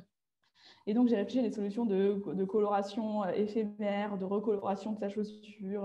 voilà, il y avait toute une recherche sur, OK, la chaussure, comment on fait pour prolonger sa durée de vie? Ça, c'était mon mmh. postulat. La petite mmh. chaussure en toile parce que la chaussure en cuir, bien sûr, qu'on sait comment faire. Mmh, mmh. C'est un peu l'idée d'une cordonnerie 2.0. Je, je, je m'étends en longueur, mais voilà, alors mon parcours c'est ça. Et puis après, mon parcours c'est encore plein d'autres choses. après, j'ai commencé à travailler un peu en freelance pour des clients desquels j'avais les contacts, puis après, ça n'a plus marché. Après, j'ai été en Italie, j'ai bossé dans une agence de com, c'était pas du tout mon métier. Je détestais, je faisais de la mise en page de catalogue, c'était nul, mais j'ai appris sur. mais oui! J'ai appris des choses. Et en parallèle, j'étais à Milan, enfin, c'était à Milan cette expérience. Et du coup, j'ai fait une expo au plus grand salon de mobilier international. J'ai présenté un projet. J'ai eu un peu de presse. J'étais trop contente. J'avais fait un truc avec les couleurs végétales. J'avais parlé de recyclable. J'avais parlé de seconde vie des objets et tout. J'étais, là, j'avais l'impression d'être vraiment dans une partie de ma mission. Ouais. Euh, mais bon, j'étais pauvre, hein, j'avais pas d'argent et je galérais un peu quand même. Euh, et puis après, je suis partie au Mexique ah oui. Et ça fait partie des expériences fondatrices de, de, là où j'en suis aujourd'hui. C'est que euh, c'est pourquoi je racontais que j'ai grandi dans une commune de, de 1500 habitants. C'est qu'en en mm. fait, euh, à un moment donné, je me suis retrouvée dans une des villes les plus peuplées du monde, euh, qui fait 10 fois Paris en termes de population, Paris intramuros, où il y a 20 millions d'habitants, mm. euh, dans une autre culture. Donc je. Wow. Bah voilà, je, je pense que j'ai fait le grand écart maximum. Ah là, oui, c'est. je me sentais étriquée dans ma campagne. Bon, bah, je me suis sentie étouffée dans la mégalopole. C'est ça. la vérité pour moi est un peu entre les deux, mais en tout cas, j'ai l'impression d'avoir été au bout de mon envie de, alors de voyager certes, de connaître d'autres cultures, de, de d'aller m'immerger dans des contextes et de m'adapter à des choses qui sont hyper loin de moi. Euh, au Mexique, j'ai eu la chance de bosser pour une entreprise incroyable dans laquelle il n'y avait pas de design, dans laquelle il y avait un peu pas forcément cette culture. Je bossais dans une, entreprise qui, produisait de la peinture pour le marquage routier, donc pour faire les passages piétons, ah les lignes blanches, les lignes jaunes, tout ça. Et en fait, j'ai eu, eu, une chance infinie. Euh, bon, d'abord parce que ça me passionnait de, mélanger des pigments. Au début, je faisais que du mélange de pigments pour obtenir des teintes qui correspondaient aux demandes des clients. Donc j'avais un, un, petit laboratoire avec des pigments fous, pas du tout naturels, mais fous, d'une mmh. qualité incroyable. Et je faisais des mélanges toute la journée pour obtenir des couleurs. J'étais j'étais un peu sur un petit nuage. Et hmm. puis en fait, hyper, euh, c'était une petite entreprise et, euh, et, mon patron était très content de mon travail. Euh, il a décidé de me faire totalement confiance et il m'a fait bosser sur les projets qu'on présentait au gouvernement du Mexique. Donc, hmm. je lui ai fait ses présentations commerciales pour qu'il puisse parler de la matière qui était nouvelle au Mexique, qui était importée d'Allemagne et qui était vraiment meilleure et pour les travailleurs et pour l'environnement que ce qu'ils utilisaient déjà, même si le hmm. marquage routier, ça reste quand même pas l'endroit où on est le plus, euh, où on est le mieux logé en termes d'écologie, quoi.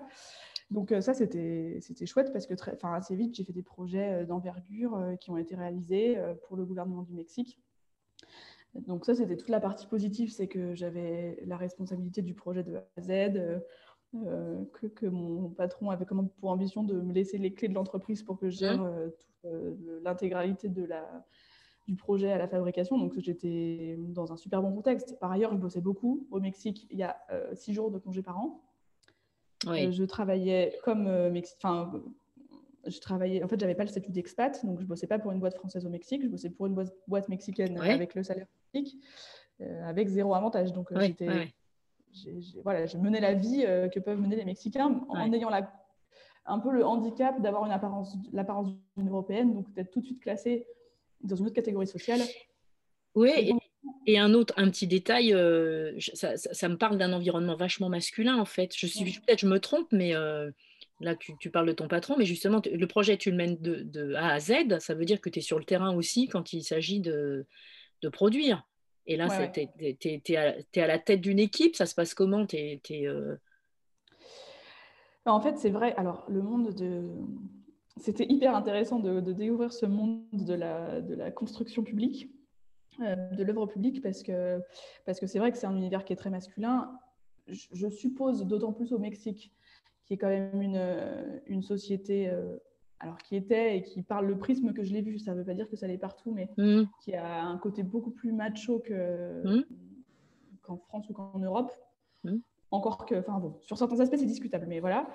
Euh, et du coup, c'est vrai que c'était un univers très masculin et que euh, j'étais tous les jours confrontée euh, au fait d'être une femme dans l'espace public en train de travailler, alors que tous les travailleurs, les gens, en effet, donc j'étais à la tête d'une équipe de cinq personnes Mhm. Euh, tous des mecs, tous des hommes, plus ou moins jeunes. Et pour eux, déjà, d'avoir d'être encadré par une femme, c'était bizarre. Oui. C'était surprenant, c'était nouveau. Pour les gens qui passaient dans la rue, euh, parce qu'on est hyper exposé quand on est dans la ah rue, c'était anormal de voir une femme sur un chantier d'œuvre publique, eh inhabituel. En plus, j'étais dans un quartier très populaire, donc mmh, mmh. pas forcément éduqué à avoir des femmes dans des endroits un peu de responsabilité. Et, euh, et, voilà, et du coup, c'était, c'était oui, c'était compliqué. Euh, au Mexique, euh, j'avais, je, représentais un peu, enfin, comme beaucoup de femmes européennes, un stéréotype de, de la femme sexy, désirable, mmh. etc.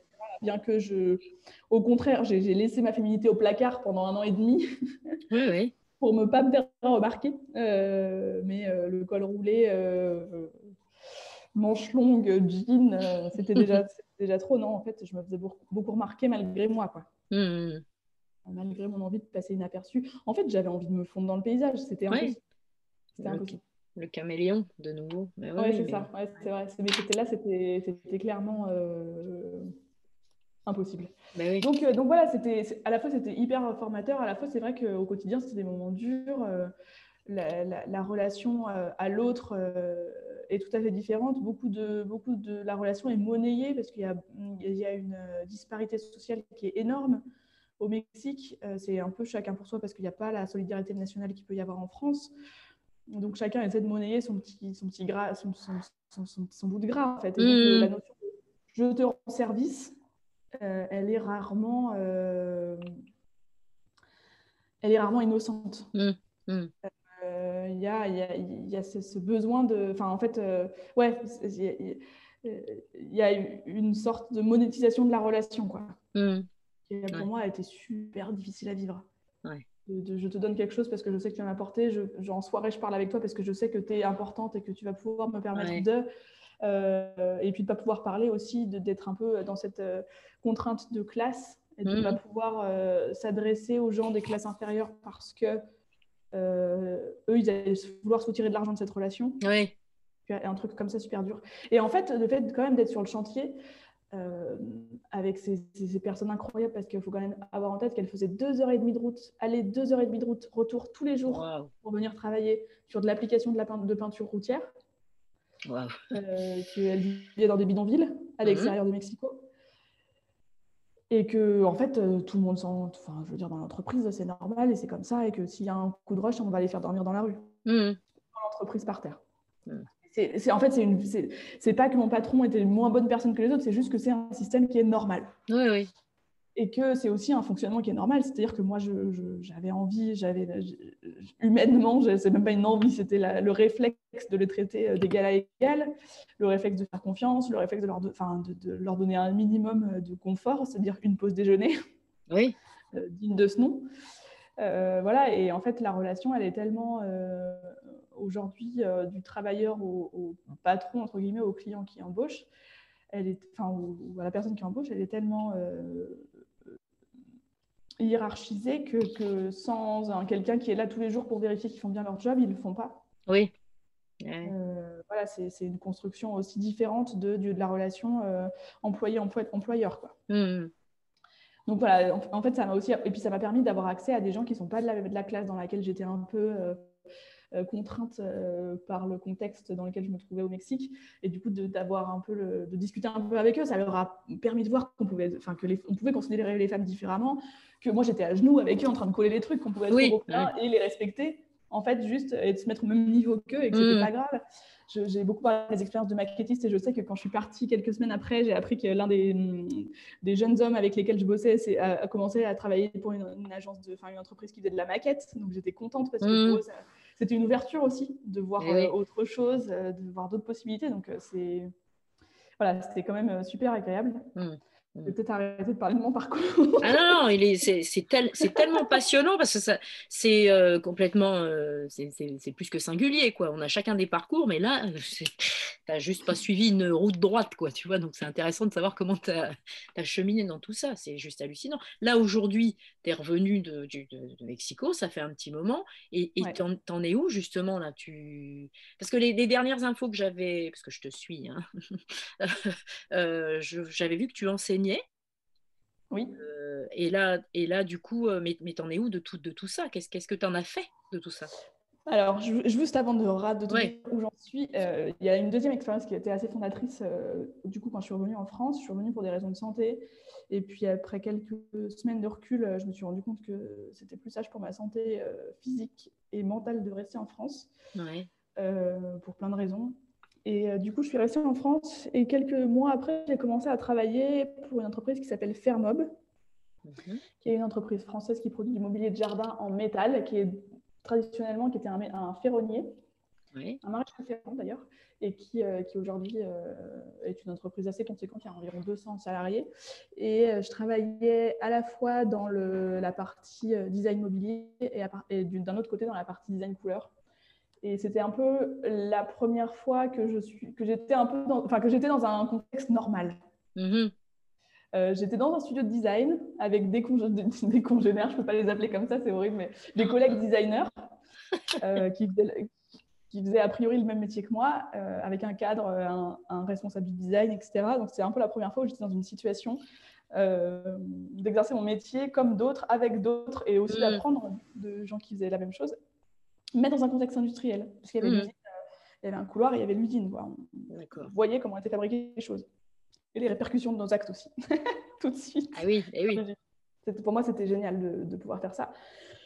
Et du coup, je travaillais sur le mobilier et sur la couleur. Et j'ai essayé pendant trois ans de rapporter, d'apporter une, une, construction design au travail de la couleur qui auparavant était, fait par, était faite par le marketing.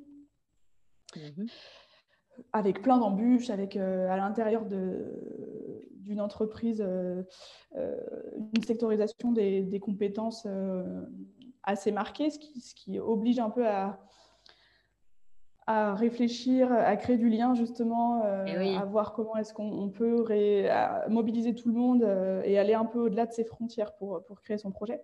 Ce qui était hyper intéressant, c'est que c'est que hum, j'étais euh, coordinatrice d'un groupe de travail sur la couleur qui réunissait tous les corps de métier.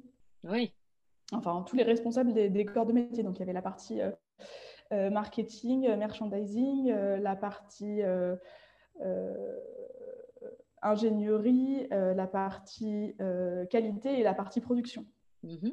Et en fait, ça nous a permis de, c'était une volonté de l'entreprise et aussi une de, mes volontés de structurer la démarche de création de nouvelles couleurs et, d'aller jusqu'à la démarche de production. C'est-à-dire que euh, tous les corps de métier étaient pris en compte. C'est-à-dire, Mhm. OK, donc vous avez besoin de trois semaines pour appliquer la peinture, pour voir comment ça se passe. On a besoin pour valider la qualité de faire une pré-série. OK, donc dans ce cas, on va revoir tout le planning, on va voir les étapes et on va voir qui fait quoi et comment on s'organise en fait. Mhm. De structurer aussi, alors d'apporter une stratégie dans la vision du design couleur euh, à, à moyen terme, de structurer la façon dont on créer les nouvelles couleurs, euh, d'apporter de la méthode, euh, d'avoir une vision globale de l'ensemble des 24 couleurs qui étaient dans le nuancier, de penser aussi euh, d'une certaine façon, j'allais dire la rentabilité, mais c'est pas vraiment ça, c'est l'utilité des Mhm. teintes dans le nuancier, c'est-à-dire que s'il y a des couleurs qui sont historiques et importantes pour la marque et qui doivent rester dans le nuancier pour, pour plein de raisons, il faut pouvoir les sublimer, il faut pouvoir les utiliser. Enfin, moi, j'avais Oui. envie que, que ce soit pas là pour rien, quoi. Oui, oui. Donc, voilà, donc, euh, donc j'ai travaillé là-dessus. euh, et, et finalement, au bout de trois ans, euh, on peut voir de manière assez claire le, le- le repositionnement couleur qui s'est qui s'est opéré pour cette entreprise. Bien sûr, je ne l'ai pas fait seule. hein. Je- Mhm. J'ai travaillé en, en binôme avec euh, la visual merchandiser et c'était hyper intéressant parce qu'il y avait la partie, euh, elle, elle gérait toute la partie mise en scène euh, de la couleur et tout ça. C'était c'était vraiment formidable de travailler avec elle et puis avec les équipes dans l'usine. Donc, euh, je, je- je travaillais avec le responsable de la, de la chaîne de peinture euh, qui me disait Ah, ta couleur, elle est trop transparente, elle s'applique mal, j'aime pas. Qui me- enfin, voilà, qui, qui était qui avait besoin aussi que chaque couleur euh, ait un nombre, euh, un volume suffisant de pièces parce qu'il peignait toutes les couleurs en trois jours, les Ouais. 24 couleurs. Donc il faut, il faut pouvoir, enfin il faut donc ça leur demandait de changer tout l'appareil parce que, enfin tout le système de peinture parce qu'il faut enlever les, la poudre précédente, c'était la peinture Mhm. pour mettre la nouvelle. Mhm.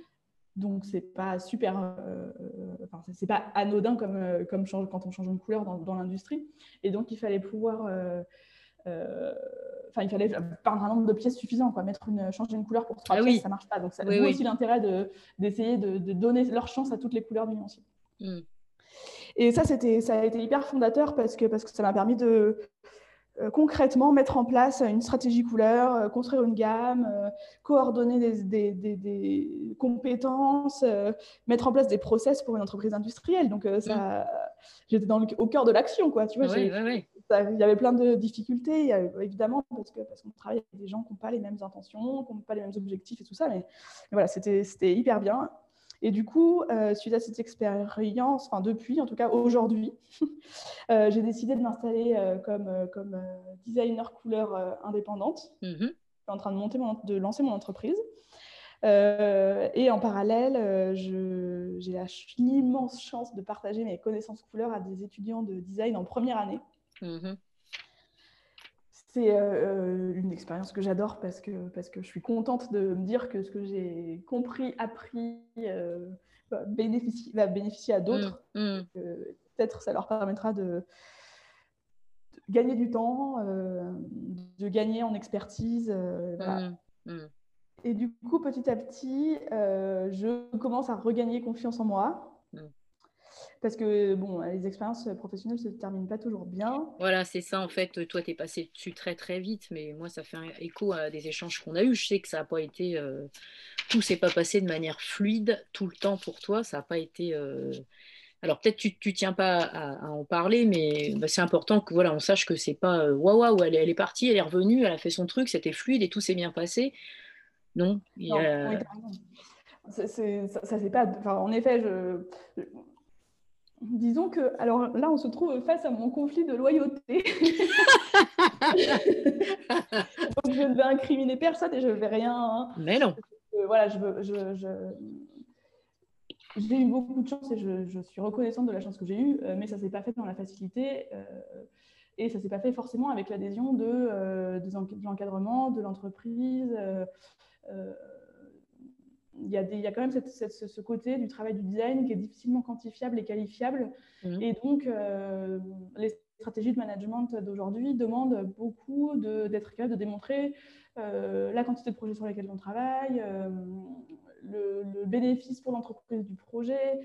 Il y a des choses comme ça qui sont un peu heurtantes parce que, parce que ça ne laisse pas vraiment de place à l'individu, parce que ça demande de faire du, une quantité de projets plutôt qu'une qualité de projet parfois, Mhm. euh, de noter aux chiffres sur des projets dans- qui appliquent, impliquent de la création et des, des- une adaptation de méthodologie à chaque projet. Je, moi, je n'ai jamais réussi à m'adapter à ce, à ce, mode de, fonctionnement. Mm. Et puis, oui, avant de monter, avant de décider de m'installer en tant qu'indépendante, j'ai eu une expérience, disons pas très positive, dans une grande entreprise où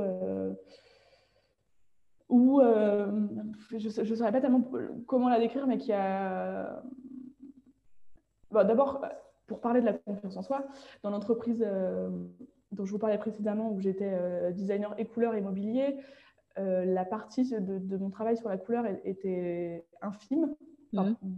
proportionnellement plus faible par rapport à la partie mobilier, et surtout très peu reconnue. Et du coup, je, progressivement, je perdais confiance en moi. Mhm. Je, je, je, me rendais compte que sur la partie immobilier, c'était pas mon point fort. Je pense que j'ai fait des projets intéressants et j'ai mhm. apporté des projets intéressants à l'équipe, mais mon point fort et ce pour qui m'avait recruté, c'était mon, ma compétence couleur. Et, euh, et du coup, je, de, devoir me battre pour exercer cette partie, enfin pour, pour, euh, oui, exercer oui, bah oui.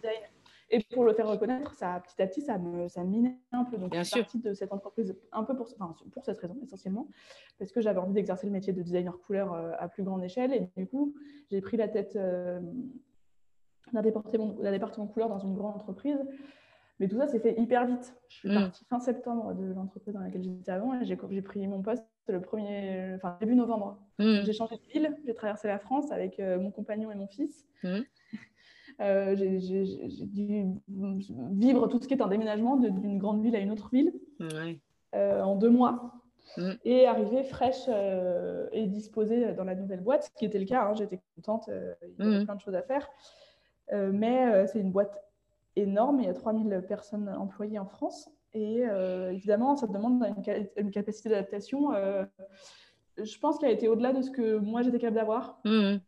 En sachant que je ne m'estime pas la personne la moins capable oui, de s'adapter. on m'a demandé d'être opérationnel très vite, trop vite, d'avoir confiance très vite, mmh. et à mon sens trop vite, de prendre une posture, on en a déjà parlé Solange, mais de leadership qui ne correspondait pas du tout mmh. Euh, parce que moi, la vision que j'avais du leadership, c'est-à-dire que j'estime qu'on peut encadrer des gens euh, sans forcément parler très fort euh, ou plus forcément et, être dans une relation d'autorité. Et puis dans une compétitivité exacerbée qui correspond absolument pas une seule seconde à mes valeurs. voilà, où, où, il faut faire fi de, tout et montrer qu'on sait quand on ne sait pas et, montrer au top même si ce n'est pas le cas. Donc c'est moi, j'estime qu'on peut travailler dans la vérité de la relation, dans la vérité, dans la vérité de l'état d'esprit dans lequel on se trouve euh, dans un moment X ou Y. Euh, on a, voilà, et qu'on peut exercer son leadership d'une autre façon mm. euh, qu'en faisant le gorille et en se tapant sur le torse comme ça. Mais non, ça s'est pas bien, ça s'est pas bien passé. J'ai dû interrompre ma mission là-bas et du coup, ça, ça a été une énorme claque parce que, parce que d'abord, on m'avait promis du temps pour m'adapter. Euh, qui a eu un peu un, revirement de situation aussi parce qu'il y a eu des revirements stratégiques et j'en ai payé les frais et ça n'a pas été tellement dit et assumé par, euh, par mes employeurs. Donc, euh, donc voilà, c'était un peu de rancœur et, une grosse déception. Donc c'est vrai mmh. qu'avant de prendre cette décision de monter ma boîte, et c'est à ce moment-là qu'on s'est rencontrés en fait. Oui. ça faisait à peine quelques jours, quelques semaines que j'avais terminé mon précédent poste. Ouais, ça, ça faisait un mois. Mmh. Donc j'étais euh, avec tout ça, avec le déménagement, avec le fait la boîte dans laquelle j'étais avant. J'avais beaucoup d'amis. Euh, c'était un, c'était d'un point de vue personnel, c'était un vrai cocon. Mm. C'était très familial comme ambiance. Donc, euh, donc voilà, d'avoir quitté, de m'être, de m'être arraché à cet environnement qui par plein d'aspects me plaisait et par d'autres pas, mais qui d'un point de vue humain était quand même juste génial. D'avoir changé de ville, d'avoir laissé mes amis, d'être arrivé dans une nouvelle ville, d'avoir commencé un nouveau job, de m'être donné à 2000% pour que ça s'arrête. Donc je me, trouvais dans ce moment-là, quoi. De, ah oui bon, voilà, de coups de massue. Et, mm. euh, et c'est vrai qu'aujourd'hui, les, les, signaux s'activent. Je sens que, bon, j'ai repris, que je, regagne la confiance que j'avais perdue, que de mm. pouvoir enseigner, ça me permet aussi de, bah ouais, de garder en tête que en fait, des choses, j'en connais, euh, de rencontrer d'autres personnes pour parler de, de, l'expertise que j'apporte, c'est aussi hyper important parce que parce que bah, elle est réelle, euh, de, de, se rendre compte qu'elle est réelle, de se rendre compte que oui, plein de gens ont besoin de moi, que certes, je ne suis pas thérapeute et que je ne vais pas aider les gens à être en meilleure santé directement, mais que quand même, euh, j'ai un, un, rôle à jouer. En fait, c'est, quand on a fait la formation, c'était un peu des. Il y avait beaucoup de, de gens qui, font de l'accompagnement mmh. euh, sur le développement personnel et du coup, je me sentais un peu euh, moins légitime Oui, alors, alors que c'est une forme d'accompagnement complète. C'est, euh, Toi, tu, tu, en fait, euh, la manière dont je sens ce que tu fais, c'est que tu travailles sur l'inclusion en fait de, tout le monde. C'est-à-dire que la, couleur, tout le monde voit la couleur, tout le monde vit la couleur, tout le monde vit avec la couleur. Et euh, presque plus euh, universel ce que tu fais que ce qu'on peut faire chacun d'entre nous. Avec toi, tu t'adresses à tout le monde. Et du coup, c'est énorme, c'est énorme. Bah, J'entends tes mots faut, il, va me falloir encore du temps pour, euh, pour digérer tout ça, mais c'est vrai que ça m'a aidé à, reconnaître euh, la valeur de ce que je pouvais proposer. Mm. Qui est pas directement. En fait, souvent, je me dis, bon, bah, je ne suis pas médecin, je ne sauve pas des vies, mais comme plein de gens se disent ça, tu vois. Bien sûr. Bon. Après, il faut passer au-delà de ça et, voilà, et se rendre compte que. enfin, moi, je, suis en train de me rendre compte et d'accepter que oui, euh, je ne suis pas médecin et je ne sauve pas des vies, sûrement parce que j'aurais été très, très incapable de le faire, mais que à mon échelle, en effet, j'ai envie de rendre de rendre le plus accessible et inclusif possible tout ce que, tout ce que je fais et mm. d'améliorer le, le bien-être, le confort des gens dans leur quotidien. Quoi. Mm, mm, et, puis permettre à des entreprises de vivre, de survivre, euh, de se présenter avec euh, les valeurs qu'elles ont envie de présenter. Euh. Voilà, finalement, je, ça y est, je commence à être à ma place dans, cette, dans cet univers. Après tous ces chamboulements, je me suis beaucoup mise en danger. Je pense que ça me caractérise beaucoup. Mais là, ça y est, j'ai envie d'arrêter de, juste, juste euh, là, là où tu en es, est-ce que tu trouves que le, le fait d'être une femme, euh, ça, ça, a une importance particulière? Euh, Alors, il y, a, y, a plusieurs endroits où je suis. Oui. dans la couleur, enfin, c'est un, alors quasiment l'intégralité des femmes qui sont designers couleurs indépendantes ou designers couleurs dans entreprises sont des femmes. D'accord. Euh, donc euh, c'est ça, ça, a son importance quelque part parce que c'est un métier qui est, aujourd'hui euh, très représenté par la, la gente féminine. Mhm. mais du coup, là où ça, où ça peut créer de la complexité, c'est que ça me range un peu dans la case couleur euh, superficielle, euh, décoration, euh, qui, qui, est souvent attribuée à des attributs féminins. Tu vois ce que enfin, je, oui. un peu maladroit, mais qui est attribué à des attributs féminins dont on peut dire qu'ils sont frivoles, légers, basiques, enfin. Puis la déco, c'est ma femme qui s'en occupe. Il y a un peu ce truc-là. Voilà, c'est ça. Je comprends très bien. Oui, oui sans vouloir discriminer personne, je pense ah mais non. très bien la déco et tout ça avec des femmes. Non, mais en fait, souvent, bien souvent, en fait, quand on, quand on dit ça, il y a un aspect péjoratif, je trouve, alors qu'il n'y a, a, pas de jugement à avoir là-dedans. Euh, voilà. Sauf que bah, du coup, oui, ça, ça, ça, ça te chanstique un peu de te dire que tu peux être rangé dans, dans cette catégorie-là parce que parce que c'est vu comme ça? Voilà, et aussi, donc ça, c'est la première partie de, de ce qu'on pourrait considérer comme un petit frein. Et, euh, et l'autre, l'autre partie, c'est que euh, la plupart des gens qui, enfin des femmes qui exercent ce métier viennent du design textile et donc d'une approche qui est assez différente de la couleur que celle que moi je propose, qui a tout un aspect, euh, une connaissance. Alors, ça ne veut pas dire que les gens qui font du design textile n'ont pas cette connaissance, mais en tout cas, une connaissance de l'industrie qui est différente des gens qui font du textile. Mhm. et qui du coup fait que j'ai une certaine compréhension euh, de la, du monde industriel et de la technique euh, qui me permet d'être, euh, du coup, d'avoir un peu cet avantage de Ah, t'es une femme, on pense que tu connais rien à la technique. Hmm.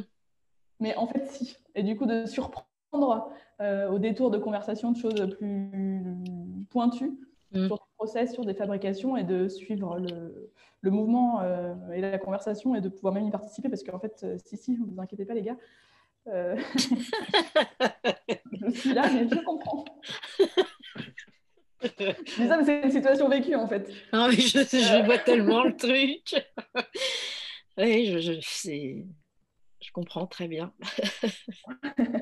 Donc, je te passe les moments où dans l'entreprise, tu prends une perceuse pour faire une maquette, on te dit C'est sûr, tu vas pas te blesser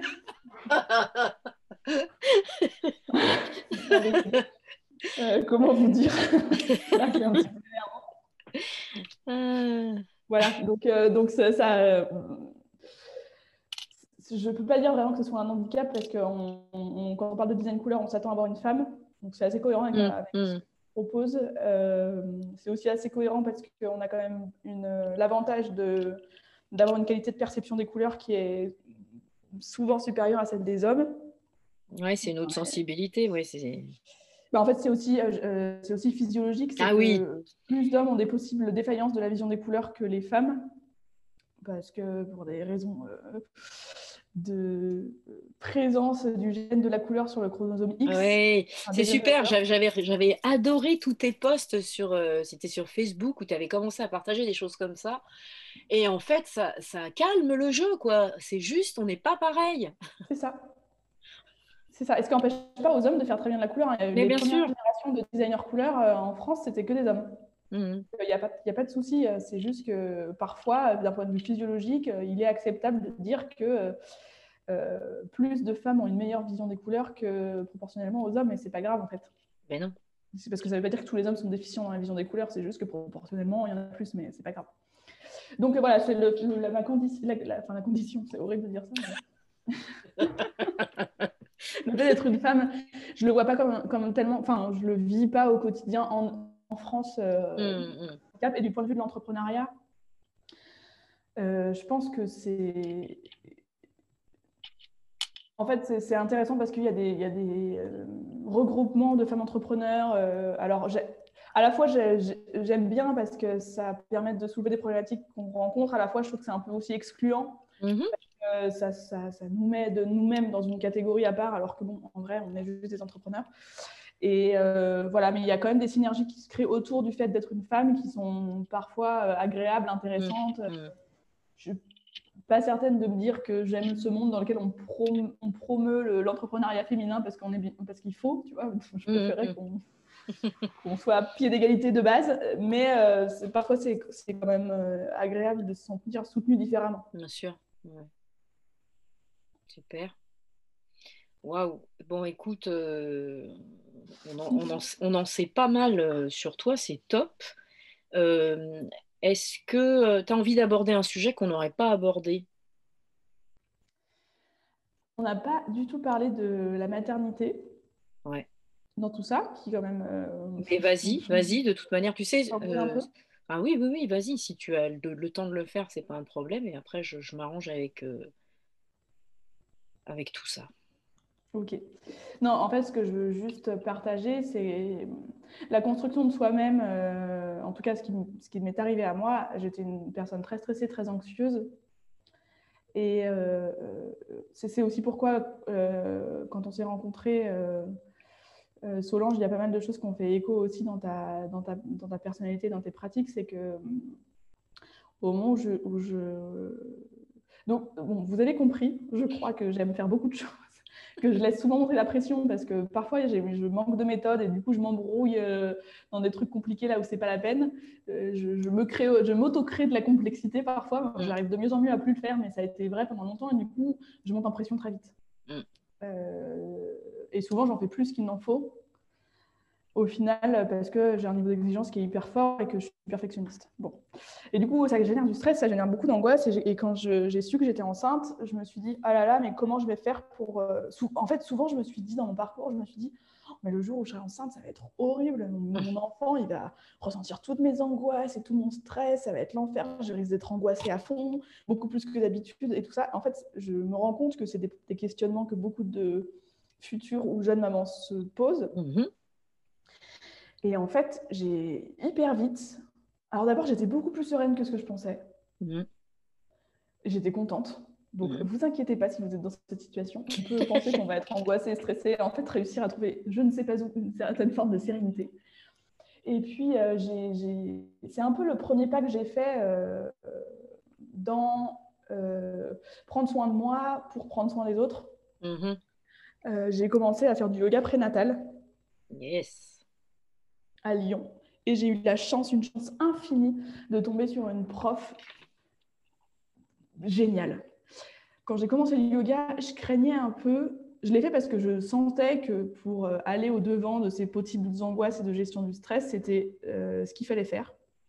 Mm-hmm. Mais je craignais un peu justement ce côté spirituel. Euh, que j'associais vachement le yoga aux pratiques euh, bouddhistes, un certain lâcher prise absolu, une espèce de dictature de, dans mon esprit, hein, mmh, euh, du bien-être, de la zen attitude, de choses dans lesquelles moi je ne me reconnaissais pas forcément, ou en tout cas ça me paraissait bizarre d'aller dans ce chemin. Je n'étais absolument pas à l'écoute de moi-même à ce moment-là. Mmh, mmh, et en fait, je suis tombée dans. Enfin, je suis tombée. J'ai eu la chance, parce que vraiment, c'était une chance incroyable, d'être accompagnée par une, par une prof, euh, déjà qui était maman, donc qui savait comment accompagner les mamans mhm. en yoga prénatal, et euh, qui euh, laissait doucement apparaître la notion de bien-être avec soi-même par une entrée très basée sur le corps et les ressentis physiques. Mhm. Pendant la pratique du yoga. Alors, du coup, j'en ai fait qu'avec cette prof, donc je ne sais pas comment font les autres. Oui, mais ça a matché pour toi, donc c'est ça qui est vraiment top. Avec un grand euh, temps d'écoute de, soi-même, mais, mais pas dans l'obligation. Mmh. Vraiment, euh, qui vient dans la pratique avec, le, avec un certain lâcher-prise sur l'image qu'on peut avoir de soi-même, sur euh, le fait d'être de réussir absolument, le fait d'être performant, le fait... Il y a aussi ça qui se joue mmh, mmh. dans un cours collectif, le fait de réussir voilà, donc il y, avait, comme ça une grande euh, lâcher prise, une grande place pour le bébé et du coup pour le lien qu'on pouvait créer euh, de manière euh, hyper naturelle et hyper bienveillante avec une générosité incroyable. Mmh. Et du coup, ça, ça, ça, tu vois, ça a semé des choses et, ça m'a fait prendre conscience que, bon, déjà, j'avais d'abord j'avais des préjugés sur cette discipline, mmh. qu'ensuite il y avait plein de façons de la de l'aborder, mmh. plein de façons de l'enseigner aussi. Mais oui hormis les types de yoga qui existent, il y a aussi euh, bah, en fait, la sensibilité de la prof et du prof, mm. euh, de l'enseignant, de la personne qui partage euh, et la façon dont elle voit les choses. Et que, en fait, juste, j'avais fait endurer à mon corps et à mon esprit beaucoup de complexité, beaucoup mm. de difficultés. Mm. Il y avait un peu ce truc de il faut que je sois forte, il faut que je me prouve que je suis forte. donc, il faut que je me mette en difficulté pour voir que je réussis à m'en sortir ça a certains avantages, mais passer un moment, en fait, le, la maternité a aussi euh, créé ce truc de ben, je, je, suis, je suis plus seule et je ne peux pas vraiment continuer à faire ça. Mm. Parce que j'ai besoin d'être disponible, euh, j'ai besoin d'accorder du temps, de du cerveau disponible pour, euh, pour cet enfant, pour mon couple, pour ma famille. et donc, mm. du coup, il faut que j'apprenne à m'écouter, à me mm. comprendre. Et, et, ce chemin que je fais depuis trois ans, je le trouve tellement fondamental j'avais déjà j'ai entrepris plein de choses pour aller au-delà de mes angoisses, pour aller au-delà des traumatismes que j'ai vécus. Pour...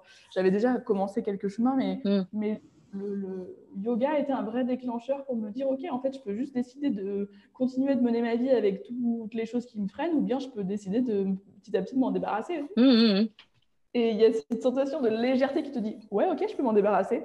Bon, bah, allons-y, qu'est-ce qu'on fait? Comment on fait? Go, quoi voilà, la dernière chose que je voulais partager, c'est ça, c'est aussi euh, euh, ce rapport à, comme la maternité. C'est marrant parce que quand j'entendais ça des autres, je me dis, ah, mais c'est un cliché, mais moi, je vais rester la même personne. on ne sait pas en quoi on se transforme. On ne sait pas. Euh, Peut-être qu'il y a des gens qui sont exactement pareils. il y a aussi des gens qui changent et, et, c'est bien en fait juste de regarder ce qu'on peut faire et comment on peut faire et, mm. comment on peut évoluer dans son parcours. Donc mm. je, je suis pas mécontente d'avoir fait ce que j'ai fait, je suis aussi contente de les maintenant les faire d'une autre façon. Ouais. Ouais, super. Juste, euh, tu peux, tu peux donner le nom de la prof ou bien? Oui, elle s'appelle Sandra et euh, alors je. Elle, pas? Elle, exerce à Lyon, Sandra Bourdeau. D'accord. Elle exerce à Lyon. Elle a monté un studio de yoga qui s'appelle euh, Small Yoga Pilates. Yes. Qui fait entre autres des cours de yoga prénatal et postnatal, des cours de yoga maman bébé qui sont juste géniaux. D'accord. Et Sandra, elle propose quelque chose que moi j'ai trouvé fondamental. Euh, au studio, il y a une doula qui vient une fois par semaine ouais. pour parler de la relation euh, parent-enfant, euh, de la mère, etc. Et quand j'y étais, elle organisait des ateliers avec les papas de préparation à l'accouchement d'une journée, d'une demi-journée. Mm-hmm. Pour voir des choses qu'on ne voit pas dans les hôpitaux, qu'on ne voit pas forcément avec sa sage-femme, qui n'est pas un peu dans le programme scolaire, entre guillemets. Mm-hmm comment on peut, le yoga peut accompagner, comment des postures peuvent accompagner, l'état d'esprit beaucoup, le vortex de la naissance, des choses qui sont euh, que j'ai pas, tu vois, que j'ai pas trouvé euh, trop éloignées de mon côté rationnel. Oui, je comprends. Mm. Et voilà, et je, je, c'est quelqu'un de formidable, vraiment, que je, qui m'a beaucoup apporté, qui m'a beaucoup aidé aussi dans dans l'accompagnement de l'accouchement, des transformations, dans le moment même de l'accouchement, dans le postpartum, qui, qui Mhm. une bienveillance euh, juste incroyable, Mhm. juste, euh, juste géniale. Et qui donne des cours en ligne pendant le confinement. D'accord. Peu, Non, mais c'est bien parce qu'en fait, euh, tout ça, je vais, moi, je le mets dans, j'ai pris plein de notes, hein, et je mets tout ça dans le descriptif de, de l'épisode. Là, en fait, ces podcasts, ils servent qu'à ça, à partager les expériences et à partager ce qui a été bon pour chacun, pour, pour donner un maximum de, de, de, de billes, quoi. Que les gens, aient- le, le but du jeu et le but de la vie, c'est juste de, de rendre les gens qui nous entourent heureux. Donc, euh, c'est ça. super. Ben oui, bien sûr, c'est top. Alors, C'est ça. du coup, est-ce que tu aurais des, des livres, des, musiques, des, des films, enfin n'importe quoi qui a pu t'enrichir euh, d'un point de vue culturel à partager avec les gens? Euh, plein de choses. hein. Euh, alors d'abord, si les couleurs vous intéressent, vous pouvez lire un livre qui, est très, qui coûte très peu cher et qui est très facile d'accès, qui s'appelle Le Petit Livre des couleurs, je crois. Voilà, c'est les références les plus connues, communes qu'on oublie. Euh, je vais vérifier parce que je ne vais pas dire n'importe quoi. Non, mais après, c'est pareil, je rechercherai, ne t'inquiète pas du tout. Euh, qui est un livre euh, très digeste euh, qui donne des premières, un premier aperçu d'une compréhension des couleurs. Ouais, c'est ça, Le Petit Livre des couleurs de Dominique Simonet et de Michel Pastoureau. Ouais. Ça, c'est si vous avez envie de faire une petite lecture couleur. Après, il y a,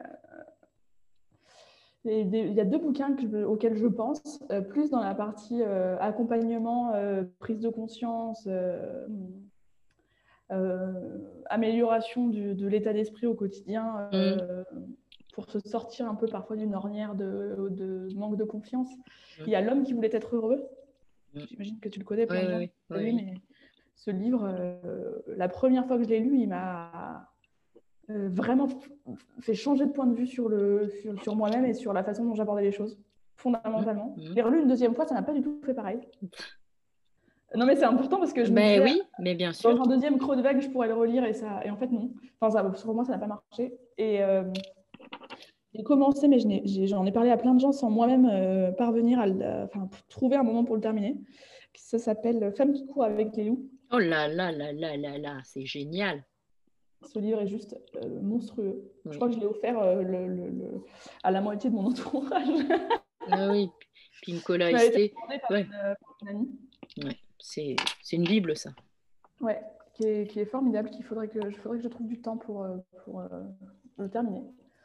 Mais voilà, ça, ça fait partie des, des- c'est les deux bouquins qui vraiment ont été des. J'ai peu de temps pour lire. Mhm. Je me un peu le temps de lire, mais je, entre euh, mon fils, euh, le lancement de mon entreprise et les cours, je ne pas beaucoup de temps pour la lecture. Ça fait partie de mes challenges de 2021. Waouh. Un peu plus de temps pour moi, ou de trouver, ou de, je ne sais pas comment je vais Mhm. bricoler. mais- Mais on te fait confiance.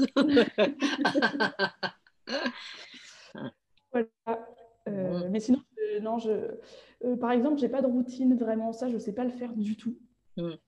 Euh, je, je- je- pour l'instant, j'ai pas réussi à m'y astreindre. Mm. Euh, et euh, voilà. Je, je pense que déjà, ces deux bouquins sont Ouais, non, mais très bien. adressés au plus grand nombre et bien vous aider. Ouais, je vais, je vais poster tout ça. Alors, une, une dernière chose, est-ce que tu peux dire où est-ce qu'on peut te retrouver, les réseaux sociaux, les adresses, les machins et tout ça? Je mettrai ça aussi en détail dans le, dans le descriptif de l'épisode, mais si tu peux les énoncer là, c'est top. Eh ben, avec plaisir. Euh, je serais ravie de vous rencontrer. Euh, Comme je ne sais pas le faire.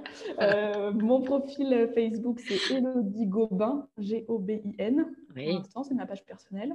Et vous pouvez me retrouver sur LinkedIn euh, au même nom, Elodie Gobin, euh, où je commence à, à construire mon expérience pro sur, Ouais. sur ce réseau. N'hésitez pas à m'ajouter. Je On serais ravie d'avoir l'occasion d'échanger avec vous. on va faire ça. Et puis, euh, t'as pas de site, t'as pas de, de choses comme ça, toi C'est en cours de construction. D'accord, super. Bon, bah, écoute, euh, c'est top. Et Elodie, on va se quitter là. On a, c'était top, franchement, euh, très très bel échange. Puis en fait, ça, m'étonne pas.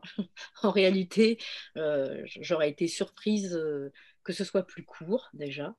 J'aurais, été surprise que tu que tu sois pas à la hauteur. Puisque tu, tu en avais la crainte, m'as-tu écrit euh, dans un premier message, j'espère que je serai à la hauteur. Tu as, un parcours qui est hyper inspirant et, et, je sais que ça peut semer des choses, pas forcément dans, ce qu'on imagine, c'est-à-dire euh, la couleur, enfin, mais simplement dans le fait que tout est vraiment possible et en partant de, zones où forcément, euh, tu n'allais pas forcément aller là où tu es là maintenant, parce que tu arrives de là où tu arrives. Et donc, c'est ça qui est important de partager, c'est que tout est possible. Et en fait, le fondement de tout ça, juste parce que ça me fait rajouter un truc qui me paraît important, c'est juste de dire que les gens sont bienveillants et ont envie d'aider. Et que quand on va se frapper à une porte, il y a quand même beaucoup plus de fois où les gens sont ouverts et prêts à aider que, que de fois où les gens n'ont pas envie, en fait. Et c'est ça aussi qui permet de d'avoir des opportunités euh, et de, s'ouvrir des chemins. quoi. C'est juste d'oser se dire, OK, euh, je vais lui poser la question. Yes, bah ça c'est une très belle parole de fin parce que effectivement c'est pas à la mode. On est on est à la dans, dans l'ère du je, me recroqueville et j'ose pas et je regarde derrière mon rideau, mais j'ose pas aller euh, voir comment ça se passe de l'autre côté et proposer euh, d'être accueilli dans ce que je suis. Et donc c'est top de partager ça. Bah, écoute, je te remercie. Non, je voulais te remercier infiniment sur le de ta confiance et en fait, j'étais dans cette position de coquille euh, jusqu'à maintenant de recroquevillement et euh, d'avoir le, le, regard de, personnes extérieures sur, euh, sur ce, qui s'est passé pour moi. C'est juste hyper riche et ça me fait un bien fou. Et vraiment, je te remercie d'avoir eu cette envie de, de me proposer de parler de mon parcours. C'est moi, c'est moi qui te remercie. Au revoir, Elodie. Au revoir, Solange. Et voilà, j'espère que vous avez passé un bon moment à l'audition de ce podcast. Si c'est le cas, n'hésitez pas à, le noter avec les 5 étoiles que vous pouvez trouver sur euh, euh, iTunes, euh, en écoutant évidemment le podcast sur Apple Podcast, c'est plus simple. Je crois que sur les autres plateformes, c'est difficile de laisser un commentaire ou une note, mais là, là franchement, on en a besoin. moi, je suis ravie de faire ces podcasts simplement parce que Bon, d'une part, très égoïstement, ils m'enrichissent énormément. J'ai besoin de ce contact, et particulièrement euh, dans cette période. Et puis j'ai envie vraiment d'impacter le monde, moi aussi. J'ai envie de pouvoir ressemer à mon tour ces petites graines, de pouvoir les dispatcher. J'espère que vous aurez envie, vous aussi, de dispatcher ces podcasts, de les faire entendre pour, euh, pour, permettre au podcast tout simplement d'évoluer, d'être le plus en plus lisible donc euh, je compte sur vous en fait, j'ai vraiment besoin de votre participation active. Et puis je compte sur vous pour contacter ensuite euh, les personnes que vous avez entendues, pour les encourager dans leur démarche. Peut-être que ça peut ancrer la vôtre également, peut-être que ça peut vous motiver à laisser surgir ce qui est beau en vous et ou à vous laisser prendre conscience que vous avez tous et toutes une, une énorme part de magie en vous et que et que par le, fait d'entrer en résonance avec ce que vous entendez, peut-être elle, va se révéler, cette part de magie. Je vous souhaite ce que vous vous souhaitez de meilleur. Merci d'être là.